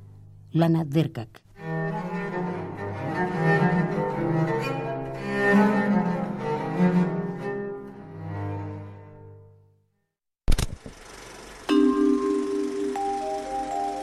Cine Maedro. Bueno, pues ya estamos aquí en Cinemaedro. Si ustedes supieran todo el preámbulo que hacemos antes fuera del aire, híjole. No, no, no. Pero bueno, ¿cómo estás, Carlos? Bien. Muy buenas tardes. Bien, pero en ese preámbulo que la gente entienda, no nos ponemos de acuerdo. No, no, no. ¿No? Porque si no, no, no te sorprenderías Nos sale como te sorprendes a veces con lo que pasa. Es más, yo mismo de pronto me sorprendo con lo que pasa porque eh, llega uno a esta mesa con temas, con ideas, con todo y termina porque la Ujú. conversación manda, ¿no? Así es. Y ¿Qué opinas de entonces, tal de cosa y pronto, esto que está pues, ahí pasando? Se vuelve y- otra cosa. Sí, sí, ¿no? sí.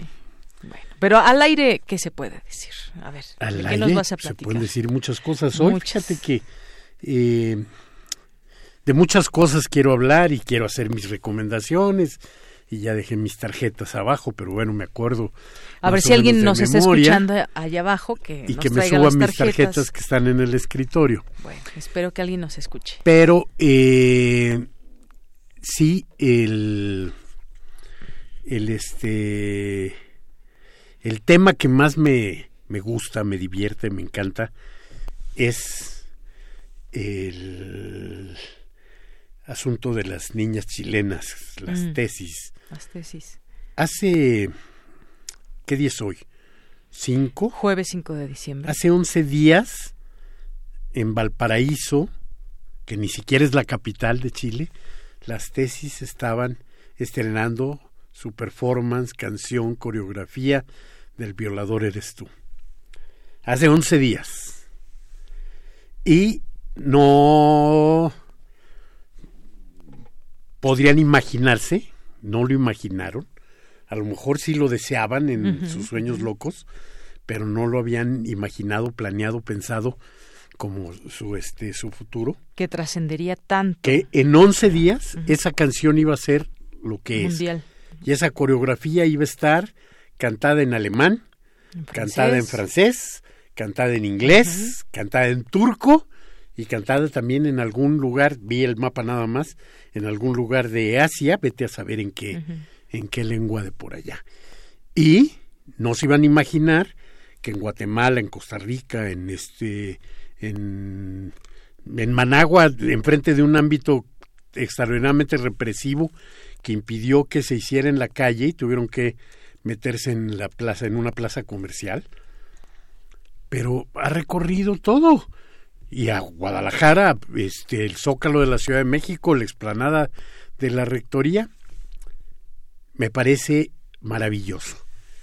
Me parece maravilloso y además me deja en claro eh, que más allá de los falsos cambios y de todas estas otras este, cosas y los supuestos uh, que los políticos nos, este, nos manejan, el mundo sí va a cambiar. ¿Sí?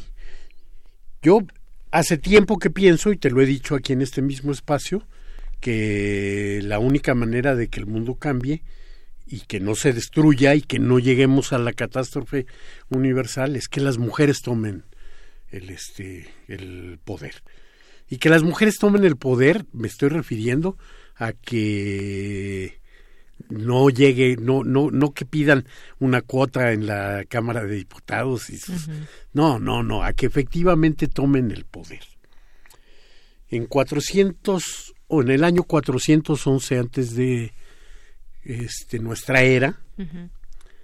eh, Aristófanes escribió este, su comedia más famosa, Lisístrata.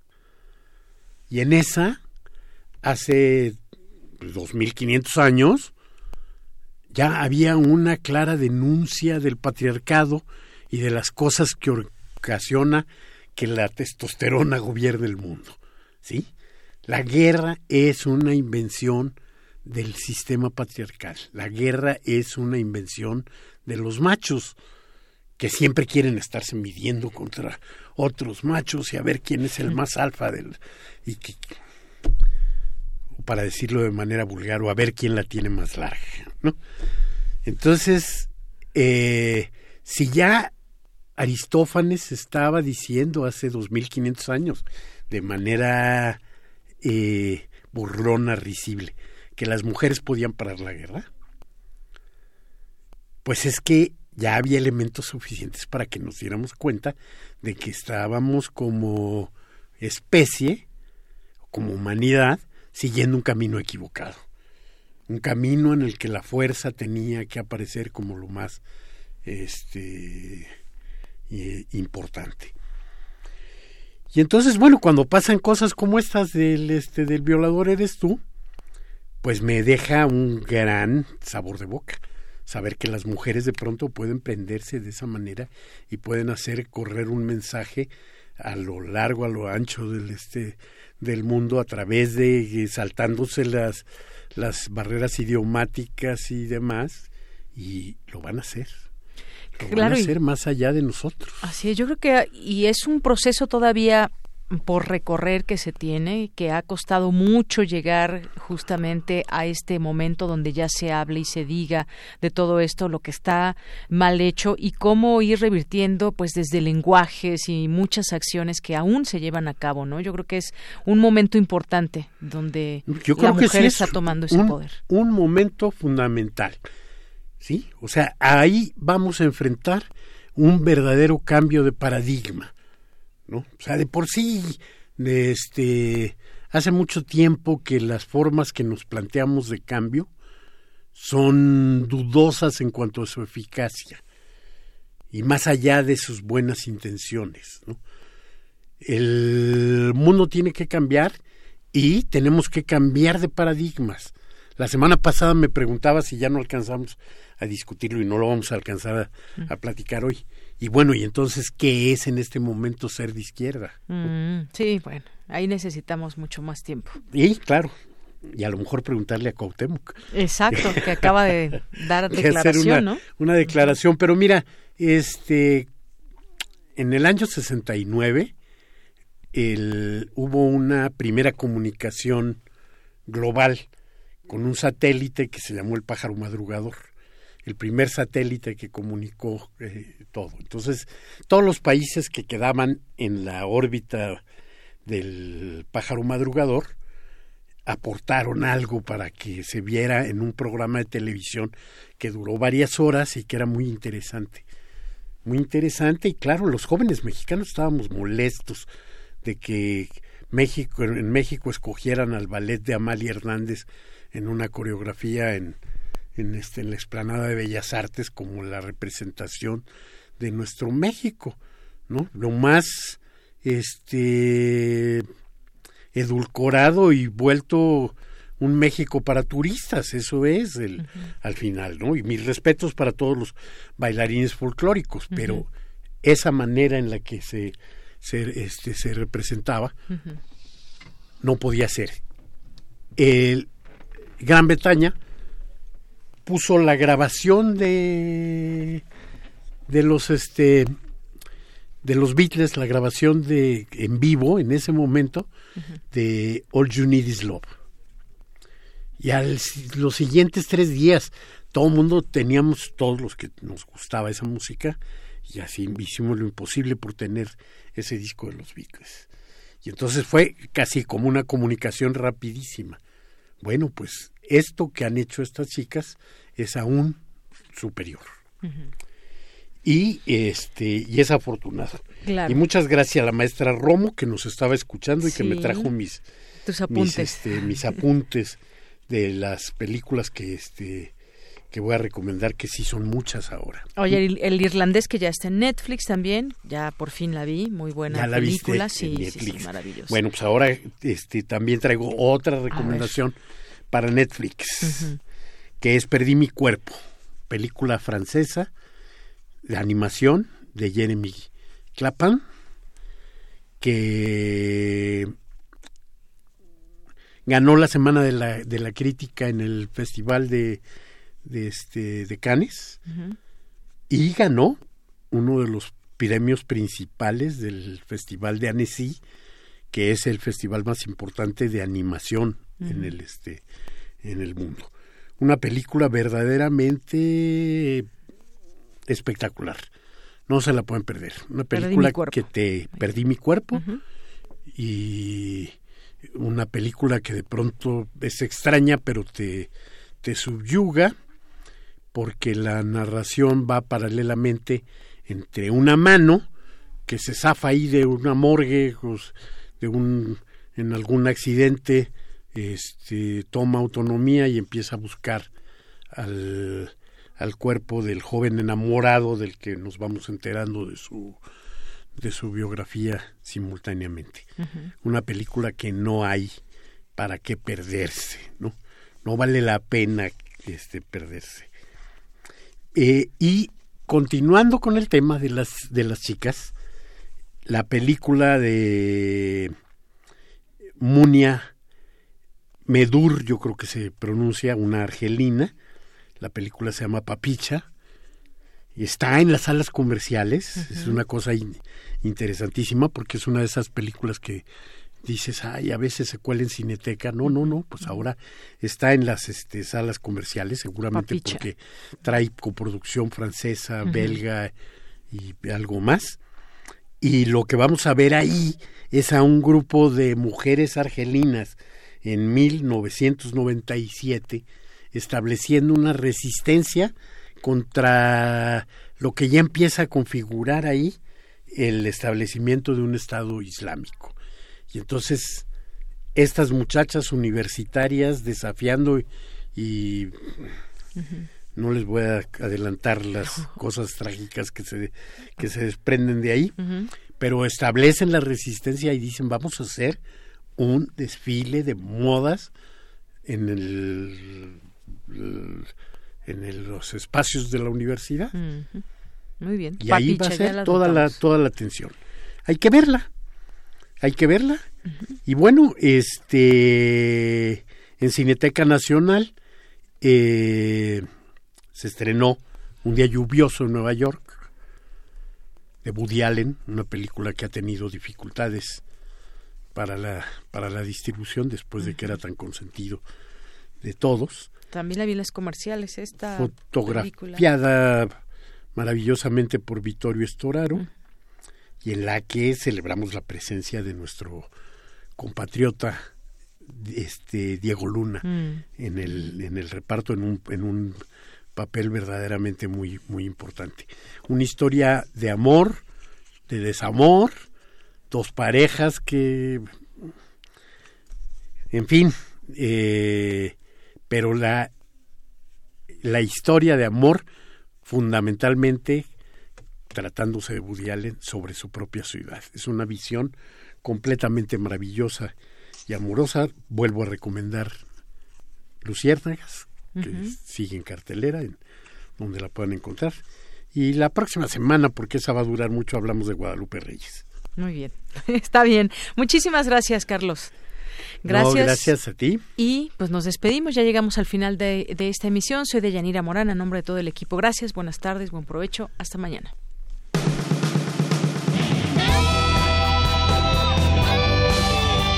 Prisma RU. Relatamos al mundo.